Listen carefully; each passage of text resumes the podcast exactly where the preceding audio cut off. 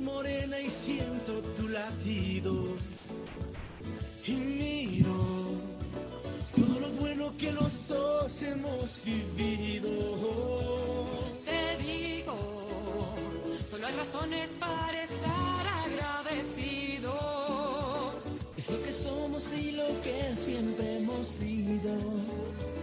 Amigos. 680, sistema de emisoras Atalaya, en su año 78 reciban el saludo aquí desde la hora del pocho, en esta trinchera, en esta columna de la libertad de expresión, honrando las iniciales de sus nombres completos, SEA, Sistema Emisoras Atalaya, radio seria, emotiva y altiva, cada día más líder, una potencia en radio y un hombre que ha hecho historia porque todos los días hace presente y proyecta futuro en el dial de los ecuatorianos. Hoy es septiembre 15, 15 de septiembre del año 2022, quincena, quincena, quinceañera, quincena, quincena, quinceñera, quincenita, para todos aquellos que están listos frotándose las manos para recibir sus justos emolumentos del día de hoy y disponerlos en lo que ellos crean conveniente. Bueno, también eh, entramos a la última parte del tercer trimestre, la última quincena del, del tercer trimestre del año. Yo cuando eh, arranca el cuarto y último trimestre, es decir, el primero de octubre, me siento como en un avión que ya baja el tren de aterrizaje y estás buscando pista. Así, así ocurre, ¿no? Ya el último trimestre, entre que las fiestas de Guayaquil, las fiestas de Cuenca y comienzas a ver las luces prendidas de la Navidad, comienzas a saborear esa bonita parte del año, que para muchos, incluyéndome, es la mejor indiscutiblemente. Y eh, eh, obviamente, pues ya comenzamos a preparar también en todos los ámbitos el análisis de lo que fue el año 2022 en este caso y, y lo que se espera para el 2023. Es un lindo trimestre porque hay bo- bonitos feriados. Eh, Realmente, del primero de octubre al 31 de diciembre, yo creo que son los, eh, el mejor trimestre, los mejores momentos que uno puede vivir en el año, apartándonos, pues, por supuesto, siempre de los malos momentos, eh, de las desgracias que puedan ocurrir, pero, pero digamos que en condiciones normales y todos con vida y salud, son los meses en donde uno más los puede disfrutar. Ahora sí, eh, presento a mis contertulios eh, hoy jueves a Fernando Edmundo Flores Marín, Fer Ploma y a Ricardo Ron Vélez, Don Richard. Todos sorpre- no sorprendidos, estábamos esperando eso en algún momento, pero todos atentos a lo que hoy eh, genera como noticia mundial el gran tenista, el tenista más grande de la historia, Roger Federer. No el mejor de la historia, pues sí el más grande. Son dos cosas distintas. Yo diferencio siempre las cosas. Para mí una cosa es ser el más grande, otra cosa es ser el mejor. Son dos cosas absolutamente distintas. No, no absolutamente distintas, pero que sí tienen características distintas y complementarias. Para ser el más grande también eh, habría que haber sido en algún momento el mejor. Y se tiene que ser eh, considerado uno de los mejores de la historia y en algún momento el mejor de la historia, el mejor del momento, este, para ser el más grande. Esa es una condición sine qua non, pero no es lo mismo ser el mejor de la historia, por ejemplo, que ser el más grande. El más grande siempre eh, atribuye ciertas características que no las tiene, no las tiene necesariamente el mejor. Por ejemplo, ser un referente, ser un, eh, un gran eh, referente por un lado, tener muchas características incluso alejadas necesariamente del court, de la cancha. Y todas ellas las tuvo Federer. Eh, incluso los propios que persiguen sus talones y hasta que lo han superado en cuanto a récords tenísticos, reconocen en Federer al mayor referente de la historia del tenis. Por ende, pasa a ser el más grande de la historia. Bueno, ese hombre hoy día ha anunciado su retiro. Eh, lo va a cristalizar ya la próxima semana en la Labor Cup. Originalmente, a ver, yo en este programa, en redes sociales, incluso con Fernando lo habíamos conversado muchas veces, ya Federer estaba sobregirado en tiempo, eh, ya él tenía que haber buscado su retiro, nosotros pensábamos que se iba a retirar el 2021 cuando volvió a tomar oxígeno, cuando por lo menos pudo pararse a jugar tres, cuatro partidos, dijimos, va, a jugar Wimbledon, esta debería ser el momento, en pleno Wimbledon, llegue hasta donde llegue, pero convulsiona al mundo del tenis, al mundo del deporte en ese torneo, viendo partido a partido, a ver en qué momento se retire, en qué momento es su último partido. Puede ser el primer partido, puede ser la final. Ya eso dependerá de cómo le vaya en la cancha, pero, pero todo el mundo iba a estar atento a todos los partidos de Federer. Decidió no, decidió jugarlo, perdió en segunda ronda, se volvió a lesionar, volvió a desaparecer y, y nunca más regresó ya a estos torneos. Y, y, eso ya hace año y pico. Entonces, ya, Federer mordió los 41 años y va camino a los 42. Ya es imposible a, estas alturas y con el tenis de ahora. Si ya después de lo que vi en el US Open con esta generación de los nietos, así los he denominado. Porque la generación de los padres, digamos, de esta era, es Federer, Nadal, Djokovic, dentro de esa generación de los padres, eh, eh, Babrinka y eh, eh, Murra y otros más, del Potro, otros más. La, la, generación de los hijos fue esta que surgió hace unos cuatro años y que la gente pensaba que, que iban a darle un poco más de competencia a, estos padres del tenis, es decir, los, los Ipsipas, los, los eh, los Tien y otros más que surgieron por ahí. Entonces, se, hablaba de la nueva generación que se estancó un poquito porque jamás pudo superar al Big 3. Y ahora surgió, post cuarentena, esta nueva generación, a la que le hemos llamado la generación de los nietos. Este Carlitos Alcaraz, de este eh, tenista eh, Ruth, y, y, de tres o cuatro ahí de Tifoe. Estos son los nietos. Es, tantos que son los nietos que en la suma de edades de los dos jugadores que se enfrentaron en la final del US Open, Ruth y Alcaraz, entre los dos alcanzaban los 41 años que tiene Federer. Imagínense ustedes, entre los dos contrincantes de la final del US Open completaban la misma edad de Federer. Entonces, ya Federer, ya Nadal no sé si está, esté, como para soportar mucho tiempo un, un, ritmo de juego a la velocidad que vive Alcaraz, de Ruth, de ellos. No sé si Nadal. Quizás Djokovic todavía pueda tener un año más de protagonismo choque a choque con ellos. Federer definitivamente no. Federer ya ponerse a jugar torneos con, con ese tipo de velocidad, y no estoy hablando de Ruth, no estoy hablando de Alcaraz, que ya son jugadores más consolidados, incluso jugadores que andan por el puesto 60, 70, tienen esa velocidad, tienen esa aceleración en el golpe. Lo que les falta es un poco más de cabeza para, para en este, les falta un poco más de consolidación, pero esa velocidad ya Federer no, no puede jugar. Entonces, eh, yo había puesto un tuit primario diciendo que, me, que todo ciclo se cumple, que un día se retiró Fangio, otro un día también se retiró Pelé, un día se retiró Maradona, un día se retiró Jordan, un día se retiró Ali, que Federer ya se retira la próxima semana y que Nadal muy pronto seguramente, pero que el deporte es inmortal y el deporte seguirá y el deporte nos hará arrojar a nuevas grandes figuras y a nuevos grandes ídolos de cada una de las disciplinas deportivas. Pero también dije que Federer merecía retirarse en un Wimbledon. Pero analizando bien, analizando bien, he puesto por, eh, otro Twitter rectificando de alguna manera mi primer criterio. Analizando bien, es correcta la decisión de Federer. Porque primero se va a retirar en un torneo que él creó, como es la Labor Cup. En segundo lugar, se va a retirar con los mejores tenistas del momento en la cancha y con los mejores eh, y con los otros grandes tenistas históricos en las tribunas, en las gradas, en los palcos. Ahí estará Leiber, ahí estará Borg, ahí estará Connors, ahí estarán todos ellos. Más los actuales que van a estar jugando la, la Labor Cup. Eh, Nole Djokovic, Rafael Nadal, Carlos Alcaraz, etc. Y en tercer lugar, este es un torneo hasta cierto punto de exhibición, medio amistoso.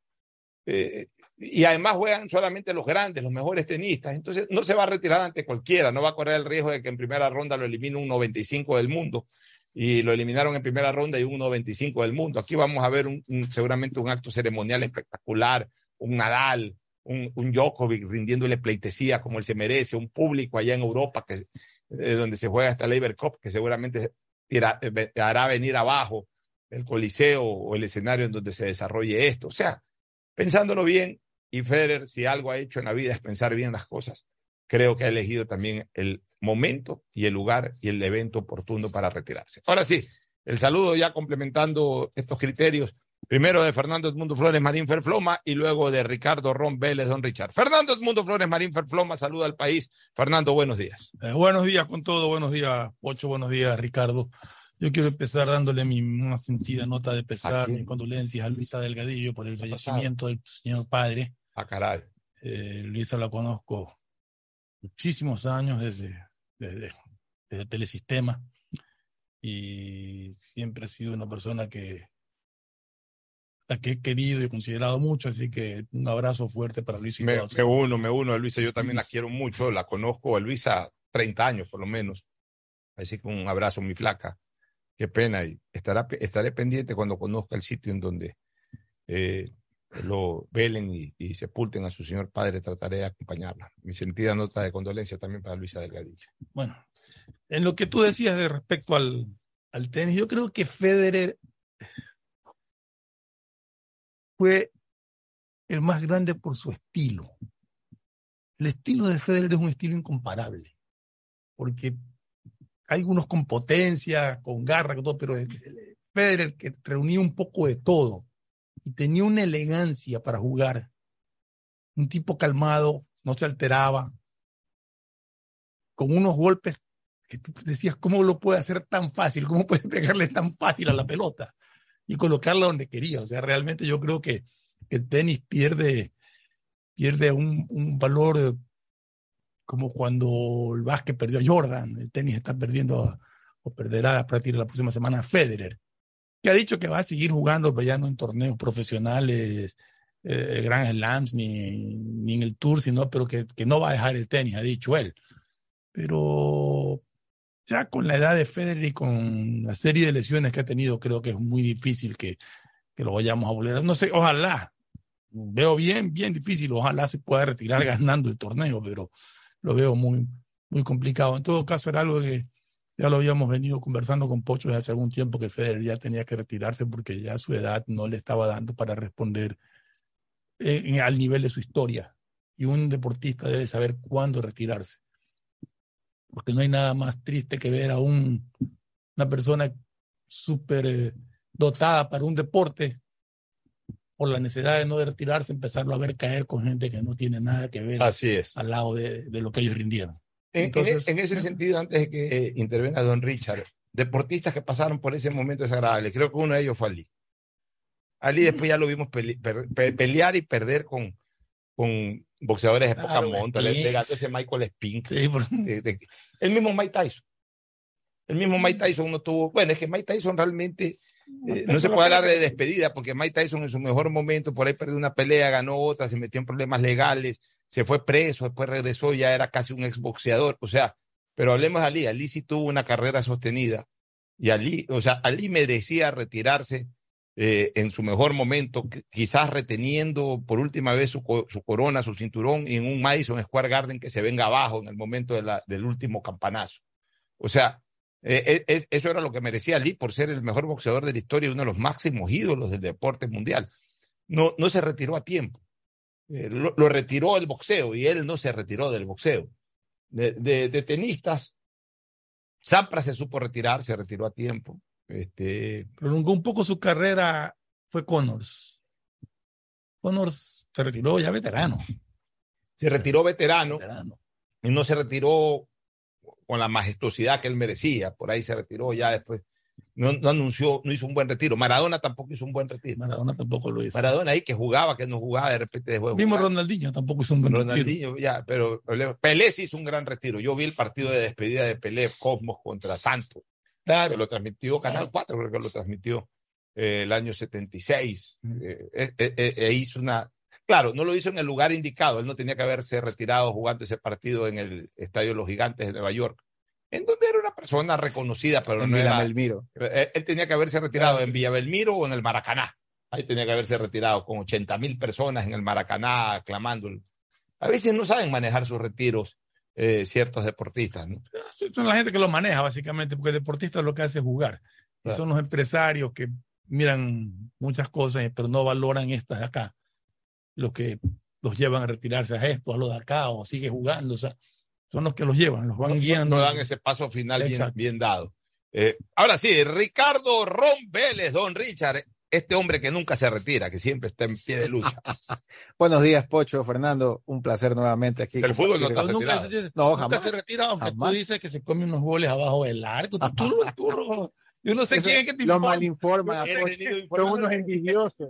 He tenido informaciones Es- decepcionantes. Es un envidioso, es un tal Tony Taleb, un envidioso. No, he tenido decepciones, he tenido informaciones decepcionantes. Pero bien que Pocho me quiere en su equipo para jugar Yo- yo contra. sí, es que- bien No, que- es- es lo que, que yo jugar, que veo es que está investigando mucho tu, tu nivel futbolístico.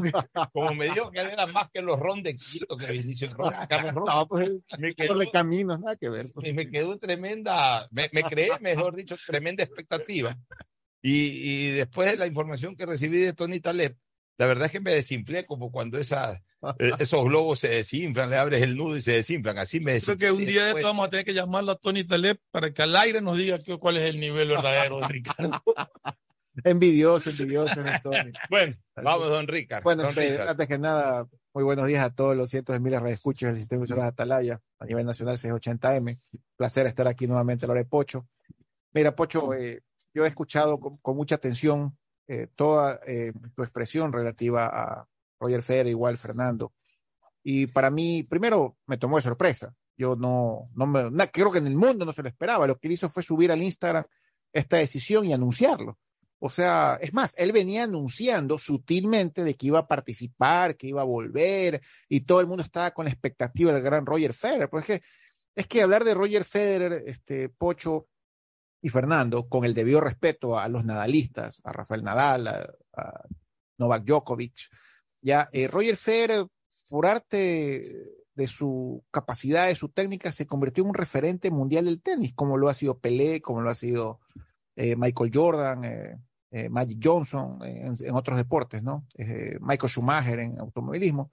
Es más, yo revisaba una noticia hace unas tres semanas atrás que Roger Federer, sin jugar un solo partido de tenis, ganó 90 millones de dólares en un año, ¿ya? Sin jugar un solo partido de tenis.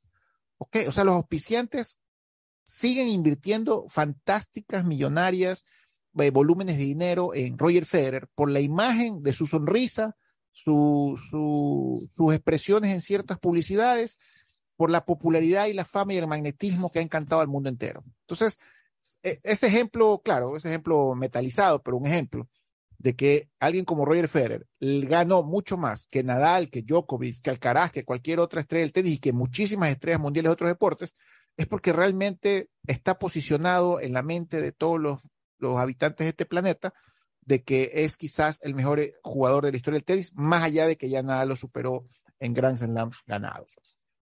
Pero yo sí quiero decir que recibí la noticia con profunda tristeza. Yo he sido un federista toda mi vida, desde el primer minuto que empecé a verlo y a empezar a ganar. Yo, yo, en cambio soy Yo- nadalista. Claro, yo sé que tú eres nadalista, por eso, por eso lo digo. ¿ya? Eh, a mí me ha encantado la finura, la técnica, la elegancia que tenía él para jugar, aunque reconozco que Nadal tiene una agresividad pues que, que, que no la tiene Federer. Nadal es- eh, siempre fue más agresivo, siempre fue, eh, quiero usar otra palabra, pero no la voy a usar por respeto, pero, pero, pero con mucha energía, una fuerza que irradiaba Nadal. Federer nunca para mí irradió esa fuerza, pero tenía una técnica, tenía una semblanza, una elegancia para jugar eh, que realmente impresionaba, ¿no? Pero, pero así como soy federista y así como soy mesista y no cristianista, ¿ya? Eh, me da mucha pena ver cómo se van apagando. Yo soy medio cristianista ahí, en cambio, medio CR7. Mira, yo soy mesista a, a muerte, ¿no? Pero, pero eh, me da mucho dolor eh, porque básicamente yo, no es que llevamos dos, tres años con ellos, pues llevamos 20 años, pues todo el Ya, todo el siglo prácticamente. Y yo he visto cómo se va apagando esta vela, ¿no? Yo, por ejemplo, ahorita los partidos de Messi trato de verlos todos o los veo diferidos, porque yo digo, Dios mío, ¿hasta cuándo voy a ver a Messi? Messi le queda, ¿qué? Un año más, tal vez. El, después del Mundial nadie sabe qué va a pasar con Messi, igualmente con Cristiano Ronaldo. Y claro, uno empieza a ver a Haaland, empieza a ver a Mbappé, empieza a ver a, a, a Bellingham, o sea, Eh, yo creo que Cristiano Ronaldo después del Mundial ya, porque él quería jugar Champions y no pudo, no lo logró y Ya no lo pueden inscribir el próximo año. pero en el, en el- haber en el mercado, en el mercado de invierno podría cambiar. Haber algún A ver, que llevarlo para que juegue pero- que está clasificado Fernando Pocho, etapa. yo de, yo de Ronaldo jugaba gratis en otro equipo para jugar Champions. Ese es el Yo, yo no entiendo por Yo no sé qué. por qué se puso difícil. O sea, con- el Nápoles lo quería, lo quería tantos equipos, pero Hubo si, equipos que se interesaron, pero, pero si quiere, pero si quiere ganar 450 mil euros semanales, como ganan el Manchester United, discúlpeme, no, no hay bolsillo lo- que aguante. claro. Ahora, no es que va a jugar gratis, igual le pagan y le Pero, bien. pero ya es una cuestión de honor. Pues. para quemar su A ver, a ver, pero- pero- cada quien a ver, decide sobre su Pero si, bolsillo, si sobre tu su- sueño, Claro que me van a decir- jugar Champions, pues, porque está consciente de que es su última Champions. de que quería aumentar su cuota goleadora para distanciarse incluso de quienes lo Messi. persiguen como Messi y, y- y aumentar su cuota de goles a nivel mundial, porque ya él es el máximo Y quizás goleador ganar mundial, y otra. quizás ganar, y quizás ganar otra Champions. Yo, de- yo estoy de acuerdo con Ricardo. Págame lo que sea, pero yo voy. Págame dos dólares a la semana y yo tengo, a ver, no, pero- a ver, a ver, pero en parte sí, en parte no. O sea, no es, no es cuestión de jugar la Champions. Pues Cristiano Ronaldo, si es que le hacía una oferta a un, un verdadero candidato a ganar la Champions, pues él sabe que tampoco solo la puede ganar. O sea, sí, puede jugar la Champions. O puede jugarla en un equipo que, por más que esté él, que tampoco ya en este momento es lo mismo que daba hace tres años atrás, cuatro años atrás, este, juegan- lo, lo llama un equipo, un Nápoles, un equipo de esos que no, no garantiza que verdaderamente vaya a pelear la Champions, prefiere ya ni desgastarse. No, no, no. Ahora, si lo hubiese llamado No, porque- Bayern Múnich, una no, porque más allá de la ambición de ganar la Copa, está la ambición de su crecimiento personal dentro de la hacer Copa. unos hacer más. unos goles más. Todo eso, ¿Sabes todo, lo que yo todo le suma a él. ¿Sabes Y, lo que y yo yo no sé por qué esta necesidad de pedir tanto dinero, porque hubo un club eh, egipcio, creo que es, que le ofreció una millonada, una salvajada No, no, para que eh, vaya de allá. Arabia O Saudita. de Arabia Saudita. para que vaya. 242 millones de dólares en dos años. Ya, esa es la No demostración de que él no, no se mueve por plata. O sea, eh, mira, yo que lo- imagínate, si fuera por plata con 242 millones, eh, do- ponme el pasaje rápido, digo yo. O sea, cualquier mortal dice, a él no le interesa. ¿Sabes lo que yo creo que... que- Bueno, o sea, con todo respeto, no le interesa porque tiene mucho más de eso. ¿no? Sí, pero hermano, así te, a ver, anda, dile a, a Slim que si quiere ganarse 242 millones de dólares y se tira del balcón, hermano, siendo Slim. O sea, ¿quién no se va a querer ganar? Así tengas más, pero igual 242 millones no le hace asco a nadie. Se los acaba de hacer Cristiano Ronaldo. Claro. Ya. Este, yo lo que creo es que este hombre está preparando bien sus músculos, relajándose. Él creo que va va a poner todos los huevos en, en- en- un canasto, que es el Mundial El de. Qatar. Él, él, él ha de querer llegar impecable, porque esa es una deuda pendiente que tiene, porque casi siempre ha llegado lesionado o con algún tipo de malestar. Por lo El menos los problema- dos últimos mundiales, Cristiano Ronaldo no ha llegado en Eh, plenitud. El problema que está teniendo Cristiano para el Mundial es que está llegando sin fútbol, está llegando con poquísimos minutos, que veremos Sí, a ver si sí, corrige de pero, aquí pero, hasta el pero, Mundial, pero también va a llegar en plenitud. Y, y ahí, mira, él tiene una ventaja. O sea, bueno, a estas alturas, entonces, mientras entrene todos los días, mientras juegue por ahí unos cuantos minutos, él es el dueño de la selección de Portugal. O sea, Claro, llega- jamás lo van a dejar afuera. no solamente eso, pues él es el referente, él es el dueño de la selección. Claro. Entonces él va, va a jugar su el mejor mundial posible. O sea, él sabe que, que su vida futbolística queda para entre tres y siete partidos. Yo creo O sea, que, va a apostar a cada uno de los que- partidos del mundial. Yo creo que este mundial, y coincido con, con Ricardo, este mundial va a marcar, eh, más allá de El que puedan seguir, puedan seguir jugando, pero marca el fin de una era, la era de Ronaldo y la era de Messi.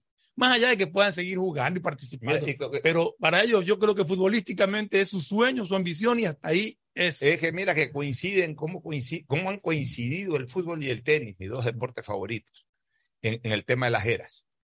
Este siglo y especialmente estos últimos 20 años. Sí, es que es este siglo. pero si hablamos de los Claro, últimos 20 años, es el estamos hablando de este siglo prácticamente, de los últimos 18 años ya, si quiere ser un poquito más específico. Han marcado dos eras. La era del Big 3 en el tenis y, y- y- y que yo la concentro más en Federer y Nadal. Djokovic puede estar, Djo- Djokovic puede incluso tener más títulos que los dos en algún momento, más títulos. No Tanto tiene el Grand Slam- magnetismo los otros dos. Ya, pero, pero a la hora de hablar de la era del tenis, sí, se va a hablar del Big 3, pero, pero más que el Big 3 se va a hablar de la era eh, Federer Nadal. Y la otra era que ha ido paralela a esa es la del fútbol, Cristiano Ronaldo con Messi. O sea, son dos eras que además están prácticamente a punto de extinguirse casi al mismo momento. Es lo que yo decía. Con las Williams también, no con- olvidemos a las ¿Con Williams. quién conversaba yo? Con, creo que era con mi nieto. Sobre estas comparaciones que siempre se hacen entre Pelé, Maradona, Di Stefano, Messi y Ronaldo. Yo le decía, no hay que comparar. A los únicos que podrías en un momento dado comparar, si es que quieres comparar a alguien, es a Messi con Ronaldo. ¿Por qué? Porque han jugado juntos en la primera época. Pero no los compares, disfrútalos. Porque Di Stefano, cuando jugaba, fue solo. Pelé fue solo. Se marcaron tal diferencia que eran solos. Eh, Maradona fue solo. En cambio, Claro, no acá han venido en un mano a mano No entre hubo Messi. que le haga un mano a mano. Exacto. Acá hubo un mano a mano entre Messi y Ronaldo impresionante, que lo único que queda es disfrutarlo en lugar de andar eh, los unos insultando a los otros y criticando a los otros. no, pero, No, hay mucha gente que insulta, eso me sí, refiero. pero en lo personal a mí sí me No, gusta. no, no, o O sea, sea, que a mí- yo tengo una pasión. para- es distinto, porque tú empiezas a comparar con, con, con títulos y con este. Es que, Por eso te digo, pero la gente, hay gente que, que solamente Y- quiere por, por, por no, Y otra cosa que quiero resaltar de estos duetos, bueno, el, el Big Trick pues, en el tenis, que la tecnología, obviamente, en el siglo XXI y todo, pero también yo incluso los pongo ejemplo a mis hijos, la disciplina, la persistencia, el sacrificio, porque jamás bajaron su rendimiento. Mira la cantidad de deportistas en la historia del mundo que han tenido sus picos y han desaparecido. Los acabo de mencionar, Mike Tyson, Maradona, etcétera. Pero yo siempre pongo qué capacidad, de, de qué voluntad para mantener un nivel altísimo durante 15, Pero es- 17 años Pero es como ellos dicen. compitiendo pero es día como- tras día. Pero es como minuto. ellos dicen. Porque, por la suerte de haberse encontrado con el otro. Sí. Entonces el otro era el que te clásicos. llevaba, te llevaba a superar. Claro. Son clásicos. Porque yo me acuerdo de Iván todos Andrés Agassi, no hubieran llegado me, tanto. me acuerdo de Bjorn Borg eh, de- y de Jimmy Connors, pero, pero yo no he visto esta locura de 15 años manteniendo un nivel altísimo minuto a minuto, 15 años, qué sacrificio, qué, y, y ganando volúmenes de dinero fantásticos, o sea, de- o sea, pero no importa el dinero, era una cuestión de, de voluntad, sacrificio, persistencia, resistencia, manteniendo altísimos niveles. Eso yo nunca lo he visto en la historia del deporte. Para que un deportista llegue a los 41 años y ya el otro vaya por los 36, 37 años y sigan activos, quiere decir que más allá del dinero que han ganado a camionadas, hay un amor al deporte y una entrega total a... Pero por favor, o sea, ya ellos no los mueve el dinero, o sea, ellos no saben cuánto tienen. O sea, yo digo una cosa, tú puedes saber que en tu cuenta corriente tienes 20 mil dólares, 50 mil dólares, 100 mil dólares, pone 2 millones de dólares, 3 millones, hasta ahí puedes llevar la cuenta. Ya, cuando, tienes la- niveles ya- ya cuando se tiene la plata de, de los verdaderos millonarios, ya todo el mundo se cree millonario. Millonario no es el que tiene por ahí 100 mil dólares, ni 200 mil dólares, ni un millón de dólares. Ya millonarios son los que verdaderamente tienen plata que no la pueden contar Y no la pueden gastar. y que, y que incluso, no sé si la puedan gastar, pero, eh, o malgastar, pero así nomás no la pueden contar. Entonces, esta gente tiene tanto dinero, porque no es que es hasta ridículo eh, ponerse a pensar, este, a ver, hoy, eh, este año Messi le pagaron de sueldo tanto, este es el ingreso. No, o sea, eh, yo siempre he dicho que ellos son empresas lucrativas caminantes. Ellos generan dinero Eh, eh, permanentemente. ellos son empresas caminantes. O sea, a partir de los goles de Messi, de los raquetazos de, de Federer, de compañía, este, se produce mucho dinero que a su vez es reinvertido. ¿Qué creen? Que, que Messi coge el sueldo y, Y lo acumulan, ¿no? y ahí lo tienen en la cuenta y entonces se va a comer a un restaurante. medio, medio rosarios de Messi. Messi, Messi, Ya. Messi, Cristiano Ronaldo. Hoteles. Escúchame, Messi, Cristiano Ronaldo, eh, Federer, Nadal, Djokovic, esa gente reciben un sueldo de ellos mismos, de sus propias empresas. O sea, le dan, del, del fútbol. le ¿no? dan allá a Messi 15 mil dólares para las golosinas, para lo que necesite, o sea, para, para, para que mande a comprar al supermercado las pizzas. Eso es lo que, eh, eh, su- sus propias empresas le dan eso, para, digamos, para que tengan en el bolsillo. Pero el, el gran... Ni le dan, pocho, porque ellos viven del sueldo que les paga el club. No, porque Eso ese- para- ya, eso- porque eso- Eso es para ellos. es que Pero, no, pero el sueldo tan grandes que sobra. todo va dentro- sobra. escúchame, que va dentro de la inversión. Entonces, toda esa plata que ellos reciben, ah, tienen ejecutivos que, que las multiplican, que con publicidad y, y que compran hoteles y que compran Sí. edificios y todo. Entonces, es una cosa eh, impresionante. O sea, es, es, es como, como una lluvia de esas de fenómeno del niño que no para nunca de llover, que no para nunca de caer agua, acá no para nunca de entrar dinero. O sea, ellos generan ingresos tras ingresos, tras ingresos, que ni ellos mismos saben o no se dan cuenta o no tienen, ellos deben de, tener eh, ejecutivos que máximo les reportarán, les dirán obviamente este, eh, Lionel, don Lionel, como les quieran decir, o, o Roger, don, Don Roger. Eh, eh, Este es el balance del año. ¿Cuánto me he ganado este año? ¿Cuánto ha ganado la corporación Federer? Este año hemos ganado 350 millones de dólares. Ah, qué bueno, chévere. Oye, eh, no te olvides de mandarme que, quiero irme de viaje la próxima semana. Sí, tranquilo, don Roger, ya le vamos a depositar. Punto, se acabó. Ellos están creando, ellos crean dinero eh, eh, paralelamente al deporte. Ya el deporte ya ni siquiera es el, el- en este momento el sostén económico de ellos. Ya no es el sostén económico. O sea, la plata que ingresa eh, a, a la corporación Federer, a la corporación Messi, a la corporación Nadal, a la corporación Cristiano Ronaldo, ya no es plata del deporte. Ya esa plata que entró en su momento en el deporte la han multiplicado en una serie de inversiones. Cristiano Ronaldo en Madrid nomás tiene dos hoteles. Uno lo tiene en la Plaza Mayor y otro lo tiene en la Gran Vía. Yo, yo los acabo de ver, dos hoteles ahí, CR7, una placa, no me acuerdo el nombre del hotel, y ahí CR7. ¿Y qué es eso? Ese es el hotel de Cristiano Ronaldo. En Madrid tiene dos. en Portugal para decir, yo tres. me voy a ahí. Por si acaso venga. Ni siquiera pues, van a otros hoteles. Tiene hoteles ahí. Es más, a lo mejor, y, tengo a, a veces hasta dudas si verdaderamente es hotel de ellos o ponen su nombre y cobran una fortuna por eso. O sea, ya uno ni sabe, pero, pero hay gente que, que, que ha multiplicado su dinero. Entonces, si están en el deporte es porque todavía que lo que ellos sí van a extrañar y es lo que los ayuda a mantenerse en el deporte no es la plata, es la gloria, es la fama, es el, Mm. el ser idolatrado. Entonces, en el fondo ellos no, ellos saben, ellos sí saben eh, la diferencia de ser él y ser el ex. Ya una vez que pasas a ser ex, está, está bien, te reciben, te aplauden, te abrazan, te besan, te ovacionan cuando entras a un estadio, pero ya eres ex, ya no estás en la cancha, ya no eres el bacán. Ya te, ovacionan a la entrada del estadio, pero en ese partido ya la estrella del partido hizo tres goles y a la salida del estadio ya ni te paran bola, están aplaudiendo a la estrella del partido. Entonces, eso de ahí es lo que ellos extrañan o, o- o piensan que van a extrañar mucho y no están preparados todavía para abandonar eso. Entonces se demoran porque todavía quieren seguir gozando de eso. Y dicen, no, el cuerpo todavía me da, quiero seguir en eso. Ya cuando ellos verdaderamente sienten que el cuerpo ya no les da más, Mm. es que ya ahí eh, entran en la decisión de retirarse. Y eso pregúntaselo a cualquier deportista de élite. El la decisión más dura es la decisión de retirarse, pues no por el tema de dinero. Hay otros que sí, hay otros que malgastaron su dinero, que no supieron vivir profesionalmente. Y obviamente eh, eh, llegan al final de su carrera, han sido exitosos en el deporte, pero muy malos en el manejo económico. Y acaban presos en una cárcel de Y entonces se Paraguay. dan, y no, y se dan cuenta, y se dan cuenta, y se dan cuenta que no se pueden retirar porque eso, incluso eso sí, de eso están viviendo. Entonces se mantienen, se mantienen, y si son boxeadores siguen haciendo peleas a los 40 años, si son futbolistas, juegan en un equipo de tercera categoría con tal de seguir eh, recibiendo algo. Pero en este caso puntual de los grandes tenistas y los grandes futbolistas, sabemos que primero han sido ejemplares en su vida privada. Alguien, alguien puede hablar, eh, ponerle Impresionante. una tacha a Federer, a Nadal, a Djokovic en su vida privada, nadie. A Cristiano Ronaldo, a Messi, nada. Ah, que Cristiano Ronaldo no se ha casado, que es mujeriego, que tiene dos hijos con alguna novia, pero hasta ahí nomás ha llegado. Nunca hemos visto a Cristiano Ronaldo metido en ninguna cosa negativa ni nada.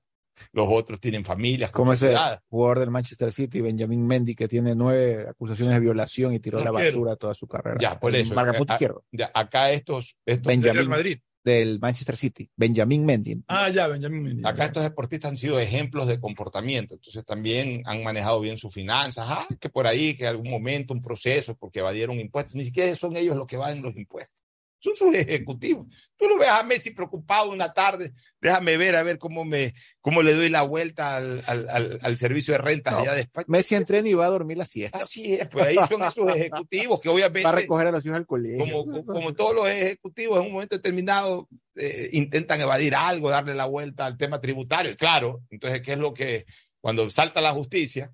La justicia se le va encima a, la cabeza visible, que en este caso es el deportista, y por eso han tenido problemas tributarios y todo eso, juicios y todo ese tipo de cosas. Pero ni siquiera son ellos, son sus, son sus empresarios, son sus ejecutivos, porque ellos más allá de ser un futbolista o un tenista, son, son verdaderas corporaciones caminantes. Bueno, vamos a otro tema antes de irnos a la primera pausa. Eh, tratemos, aunque sea brevemente, para irnos a la primera pausa. Mira, yo estoy muy preocupado, Fernando, Ricardo, con este, esta- este comunicado o esta, eh, este pronunciamiento oficial que ha hecho IATA, que es justamente el instituto o la empresa que aglutina. Un grito de desesperación. a las distintas aerolíneas. Más que un comunicado es una solicitud al gobierno. Ya, por eso, pero un comunicado, han comunicado eso. su malestar. En el sentido de algo que ya la verdad es que yo no lo entiendo. Incluso la propia autoridad aeroportuaria de Guayaquil, y así lo explicó varias veces Nicolás Romero Sánchez, a quien le tengo mucho aprecio, expresidente de Barcelona y un gran amigo, eh, ha señalado varias veces que el motivo por el cual pusieron esos cartelones, eh, esos lienzos, como se los quiera llamar, que sí afeaban la entrada a Guayaquil, que incluso para mucha gente pareció hasta ridículo que lo hagan, Era, chocante. o era chocante, pero que no les quedaba otra alternativa que para ver si generaba una reacción en el Ministerio del Interior ya para que regularicen este tema.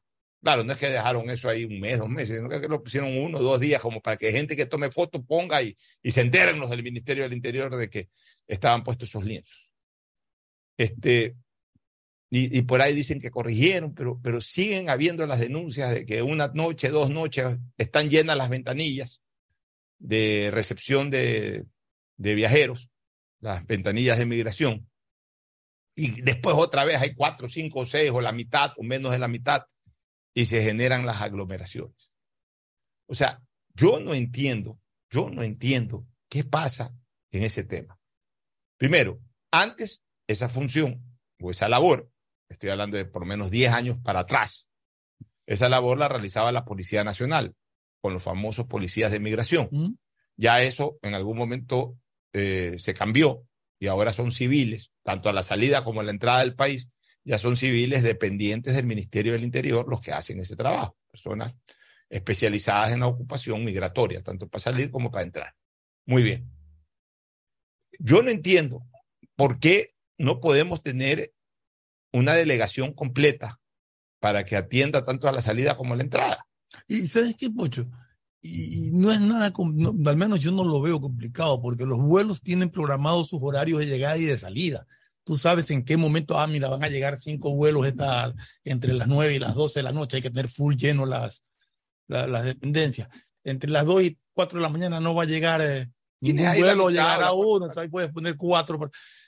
Yo no entiendo por qué cuando llegan tantos vuelos o van a salir tantos vuelos, no tenga el personal suficiente para O sea, yo, yo tengo, yo Es tengo, inconcebible. yo a estas alturas te digo, yo tengo mucho temor que ahora que se va a jugar esta dichosa final de la Copa Libertadores, nos aparezcan con un martes 13 como el de antes de ayer o un domingo 7 o por poner simplemente como referencia esos dos días, nos aparezcan con algo de esos y el día en que comiencen a llegar, eh, yo, yo, eh, lo he dicho públicamente, yo no creo que vengan más de 15 mil personas, pero igual 15 mil personas es una monstruosidad en relación al ritmo de entrada y salida de gente A ver, mira, Pocho, yo en- te diría en- una en- cosa. en esta ciudad. Supongamos que vengan las 15 mil, que vengan 20 mil personas, no sé. Pero con Pero, y, y puede ser que se haga una fila, como se arma en cualquier aeropuerto del mundo.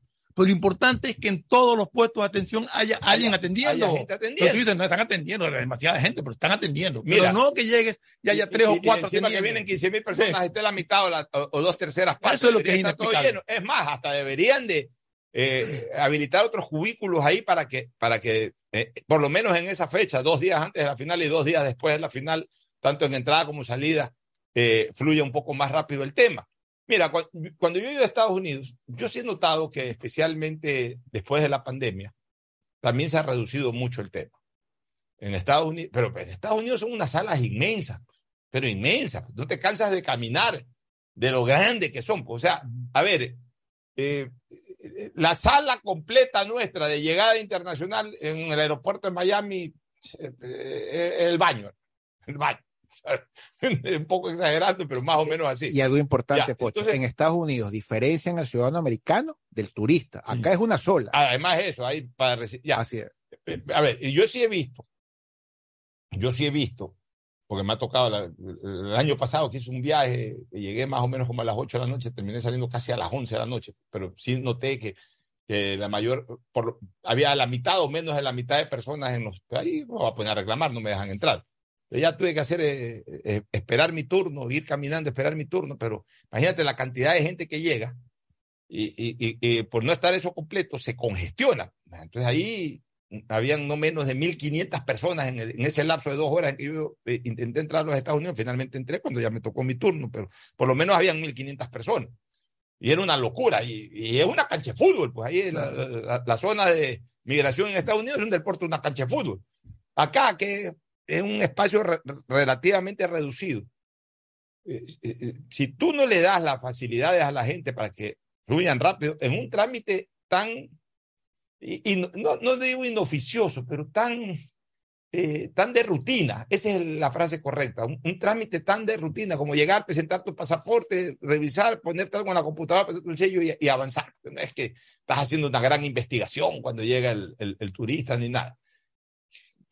Yo creo que con los, si, completan como era antes, la- la reflexión y la pregunta que yo hago es, ¿qué está pasando? O sea, no es que no se han enterado de esta situación, porque ya de mil y un maneras se ha informado de que hay este problema en el aeropuerto de Guayaquil. Pero yo no sé qué pasa con las autoridades del Ministerio del Interior. O sea, es que no les importa. o que, que lo están haciendo intencionalmente para, para, para generarle una mala imagen al gobierno. O sea, ¿cuál es la razón? O sea, yo sí quisiera, porque ahora ni siquiera se toman la molestia de explicar. Después de todo esto, lo mínimo que se requeriría es que el Ministerio del Interior, en un comunicado, le informe a la ciudadanía, hemos tenido este problema o tenemos este problema o ya queda resuelto esto. ¿Qué será? Que dan la orden, da la orden el presidente del Ecuador, da la orden el ministro del Interior, no la cumple aquí un delegadillo de pacotilla. O sea, ¿dónde está el problema? ¿Dónde está el cortocircuito? Sí necesitamos saber, porque no es posible que reclame el aeropuerto, reclame la YATA nombre de las aerolíneas, reclame la ciudadanía y el problema no se resuelva, Fernando y Ricardo. en realidad, eh, aquí uno le echa la culpa al gobierno, es culpa del gobierno.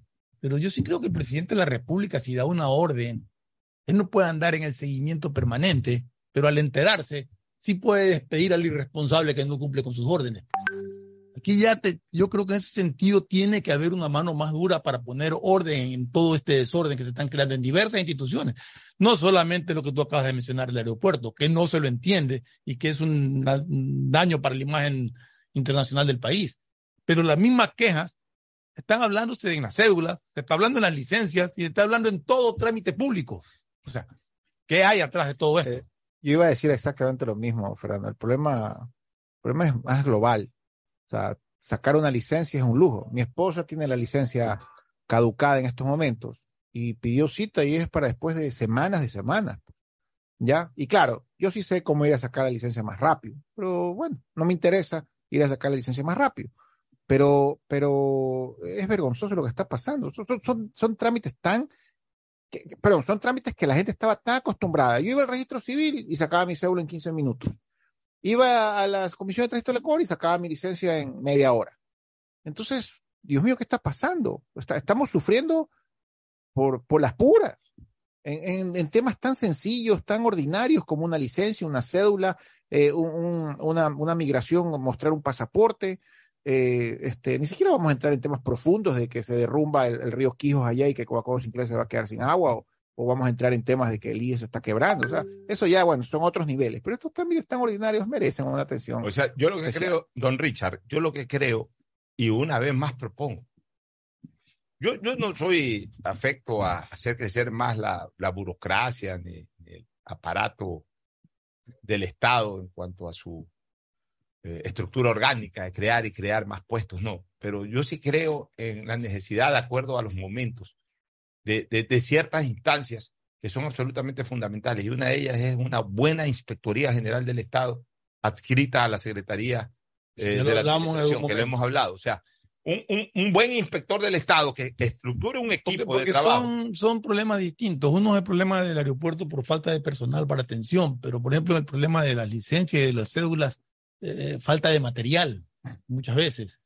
Pero, pero, pero, Fernando, por eso te digo, mira, tú con una buena inspectoría, ok, el, el, señor Fernando Flores es el inspector general de la Nación, adscrito al, secretario. ¿Por qué?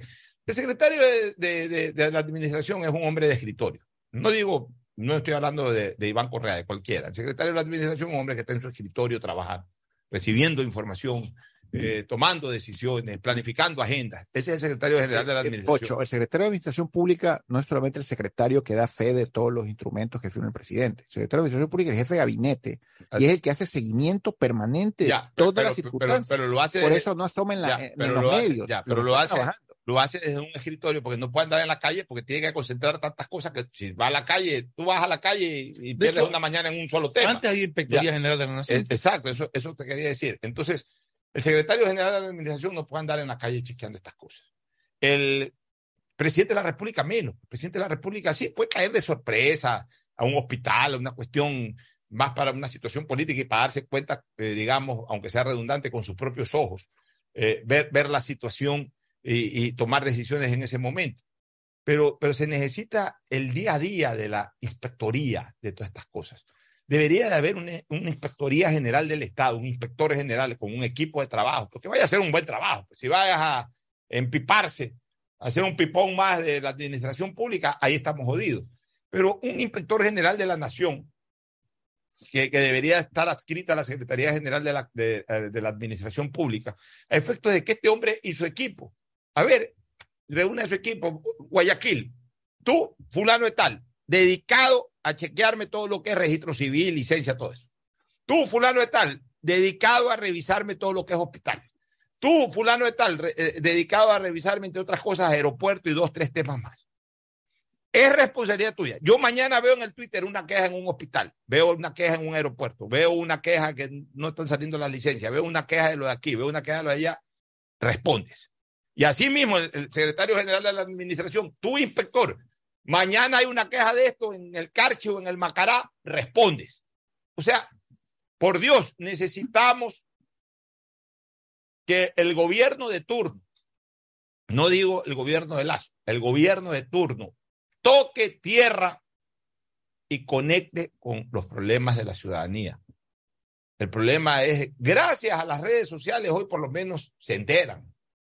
El problema es que los gobiernos a veces concentran su atención demasiado en lo político y demasiado en la capital de la República. Y cuando hablo de la capital de la República, no hablo de la ciudad de Quito, hablo de la capital de la República. La capital de la República es Carondelet. Son los ministerios. Es la Plaza Grande. Esa es la capital de la República. No la ciudad de Quito, porque también en el norte de Quito tienen los mismos problemas que, que acá en la Kennedy Norte. La gente confunde a veces. La gente dice, no, es que Quito. No, no, no es Quito. Eh, eh, el, norte de Quito el sur de Quito tiene los mismos problemas, eh, eh, en, en Chillogallo hay los mismos problemas que en el Guasmo, de, a veces desconexión del poder central a problemas que hay ahí. ¿Por qué? Porque eh, las autoridades están metidas en la capital de la República, no en la ciudad de Quito, en la capital de la República. La capital de la República es el poder, es el edificio presidencial, perdón, la casa presidencial, eh, son los ministerios, o sea, están constantemente en reuniones, en los salones de la presidencia, en las oficinas, en los auditoriums o en las salas de sesiones de los ministerios. Esa es la capital de la República. No importa si la capital de la República tiene el edificio en Quito, o tiene el edificio en Puembo, o tiene el edificio en Achachi, o tiene el edificio en Cuenca, no importa. La capital de la República no es la ciudad donde se asientan esos edificios.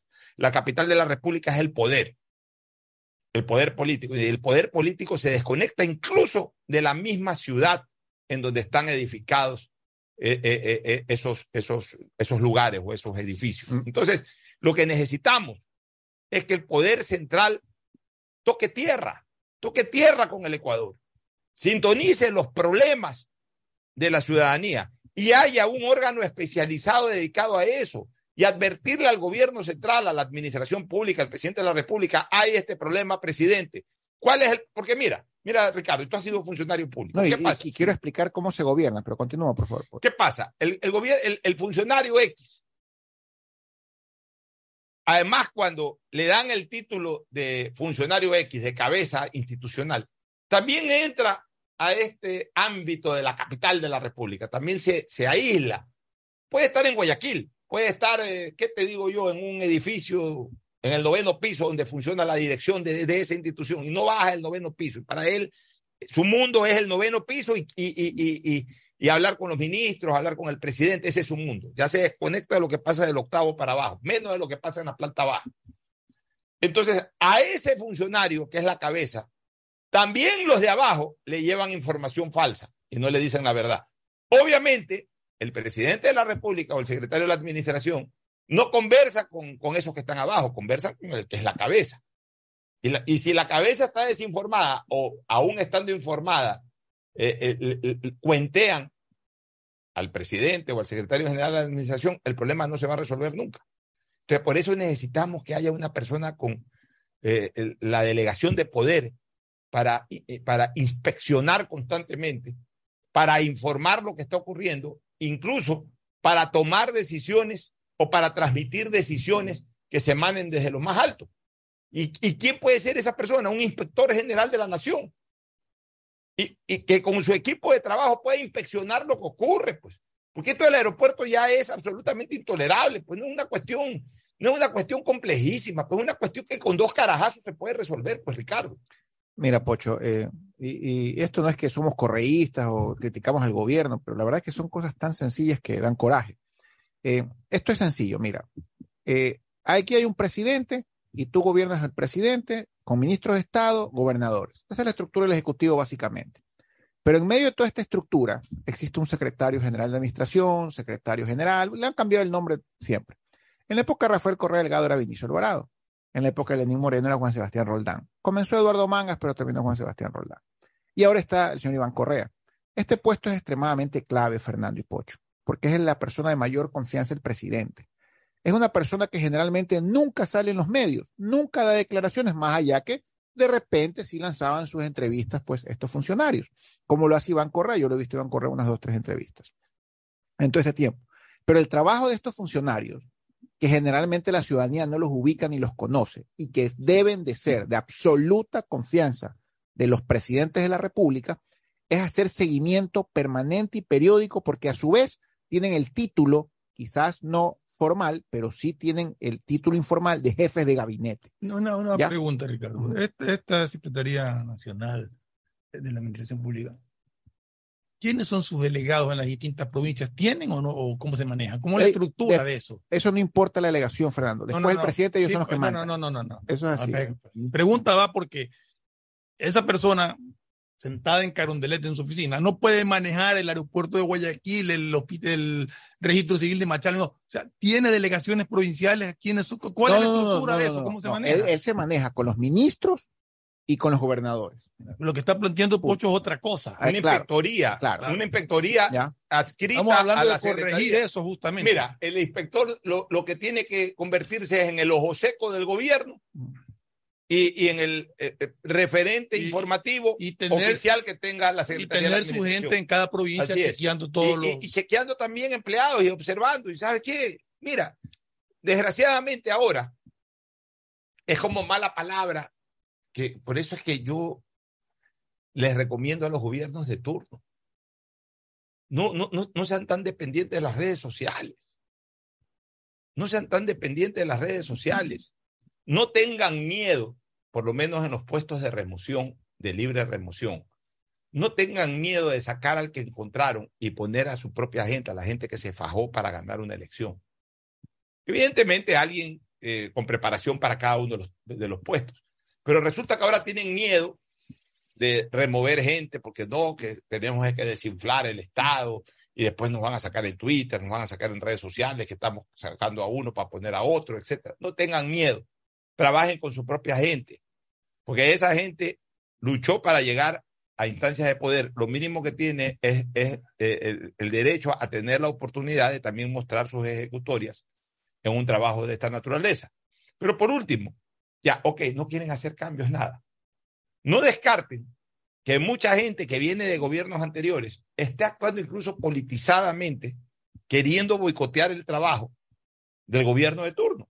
Entonces, para eso también está un inspector general de la nación, pues, para decir, mira, en los mandos medios de tal institución hemos descubierto que ahí están tirando todo para atrás. Y ahí quienes están haciendo eso responden a los nombres de fulano, perencejo, sutano. Hay que cambiar. Y se los cambia. El problema es que nadie inspecciona a nadie.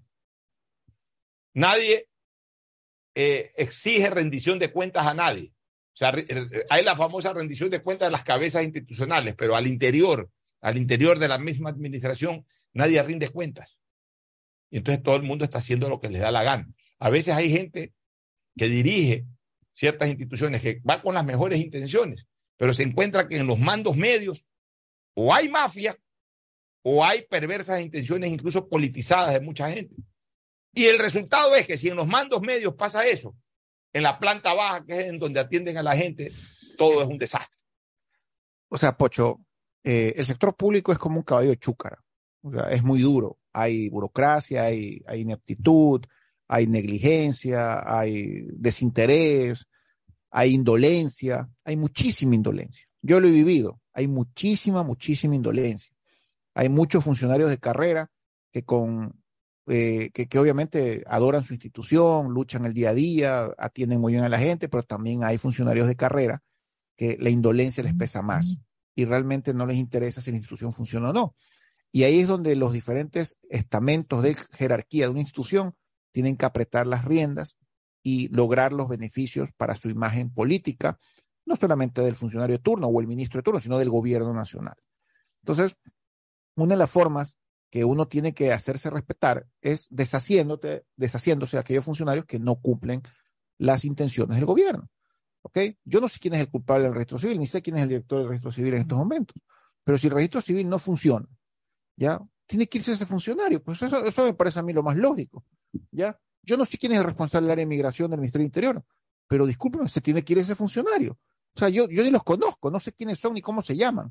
Pero lo obvio es que si uno, porque, porque seamos honestos, si tú estás sentado en, un, en el puesto de migración, que tú no sabes lo que está pasando debajo tuyo, que, que, los, que, la, que, la, que no hay suficientes funcionarios, o que las cédulas no, no las contrataron a tiempo. Los, Y lo peor es que lo sabe, ¿Ya? porque esta queja ya tiene más de 15 días. ¿no? por supuesto, pues, pero, pero uno se da cuenta, pues, ¿ya? Yo, por ejemplo, cuando estaba en el IES, yo me di cuenta que para una- de un trámite de jubilación normal, común y corriente, se tardaban tres meses, lo cual me parece una barbaridad, pues un abuso, ¿ya? Un abuso en el sentido de que tú terminas tu trabajo, pasas a la jubilación y en ese interín ni siquiera tienes cobertura de salud, por cierto. ¿ah? Imagínate lo terrible que es, Fernando, que cuando tú estás en tu trámite de jubilación, ya porque cumpliste el tiempo específico para acceder a la jubilación, Te quedas desprotegido. tú te quedas protegido, tú, tú terminas tu trabajo, el patrono te quita del, de- la afiliación. y mientras haces la jubilación estás desprotegido, es una barbaridad, Y obviamente yo no vengo aquí a propagandear lo que yo hice o dejé de hacer, pero yo reduje los tiempos a un mes. Pero ahora están de nuevo en tres meses. Y eso es pura indolencia y pura corrupción, porque mientras más tiempo tarda algún trámite, la gente desesperada se motiva a lamentablemente entrar en un tema de corrupción.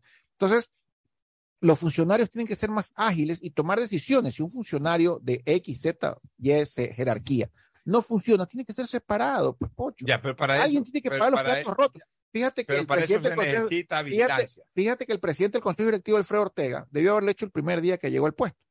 Ha hecho una reunión por Zoom con todos los gerentes de los hospitales. Le ha dado 30 días para completar los medicamentos y se los vota. ¿Ya? Bueno, me parece una decisión férrea, me parece una decisión con fuerza. Ojalá que se cumpla. ¿ya? Ojalá la cumpla.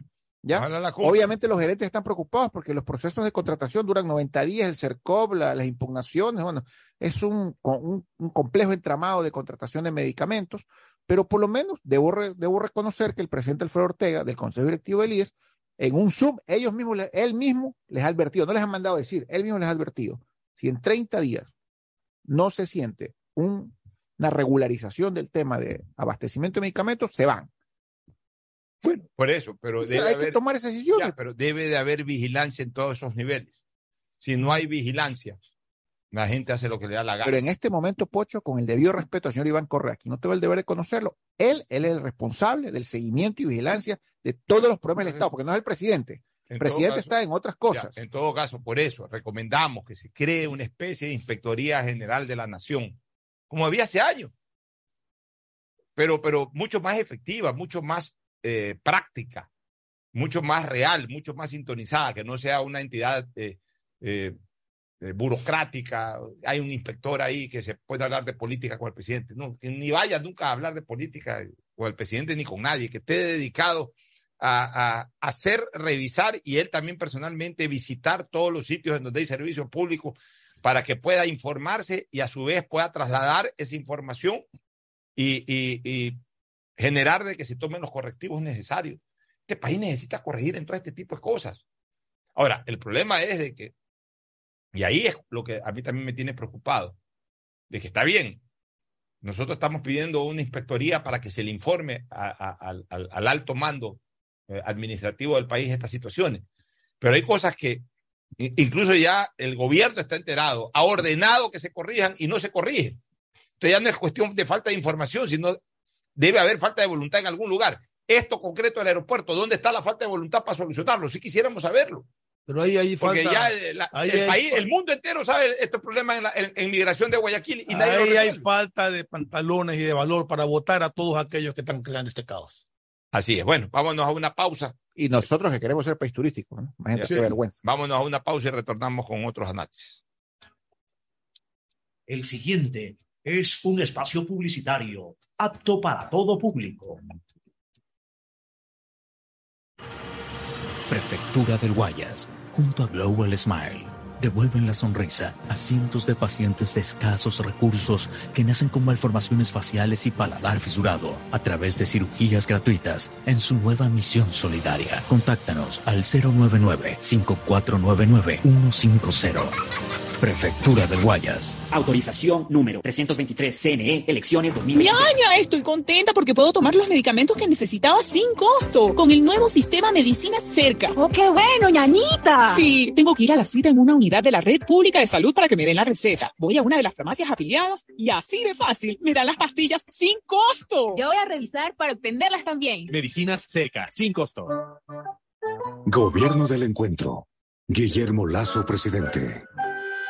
Autorización número 319. CNE, elecciones 2020. La CNTEP está comprometida con la rentabilidad social y por eso te trae una gran noticia, un acuerdo de pago para quienes tienen deudas vencidas. Este beneficio aplica para personas de la tercera edad y discapacitados. Y esto no es todo. Realice el acuerdo de pago con un abono de tan solo el 5% y recibe hasta 36 meses plazo. Aprovecha esta oportunidad que la CNTEP te ofrece y ponte al día con tus pagos pendientes. Nuestro objetivo es transformar la manera de vivir de los ecuatorianos.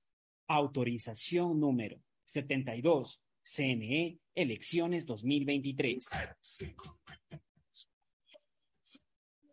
Tu mejor jugada siempre será divertirte con Bet593. Pronósticos deportivos y juegos en línea. Regístrate ahora en bet593.es y recibe un bono de hasta 300 dólares para que empieces a pronosticar. Bet593, sponsor oficial de la Federación Ecuatoriana de Tenis, con el respaldo de Lotería Nacional. 593.es.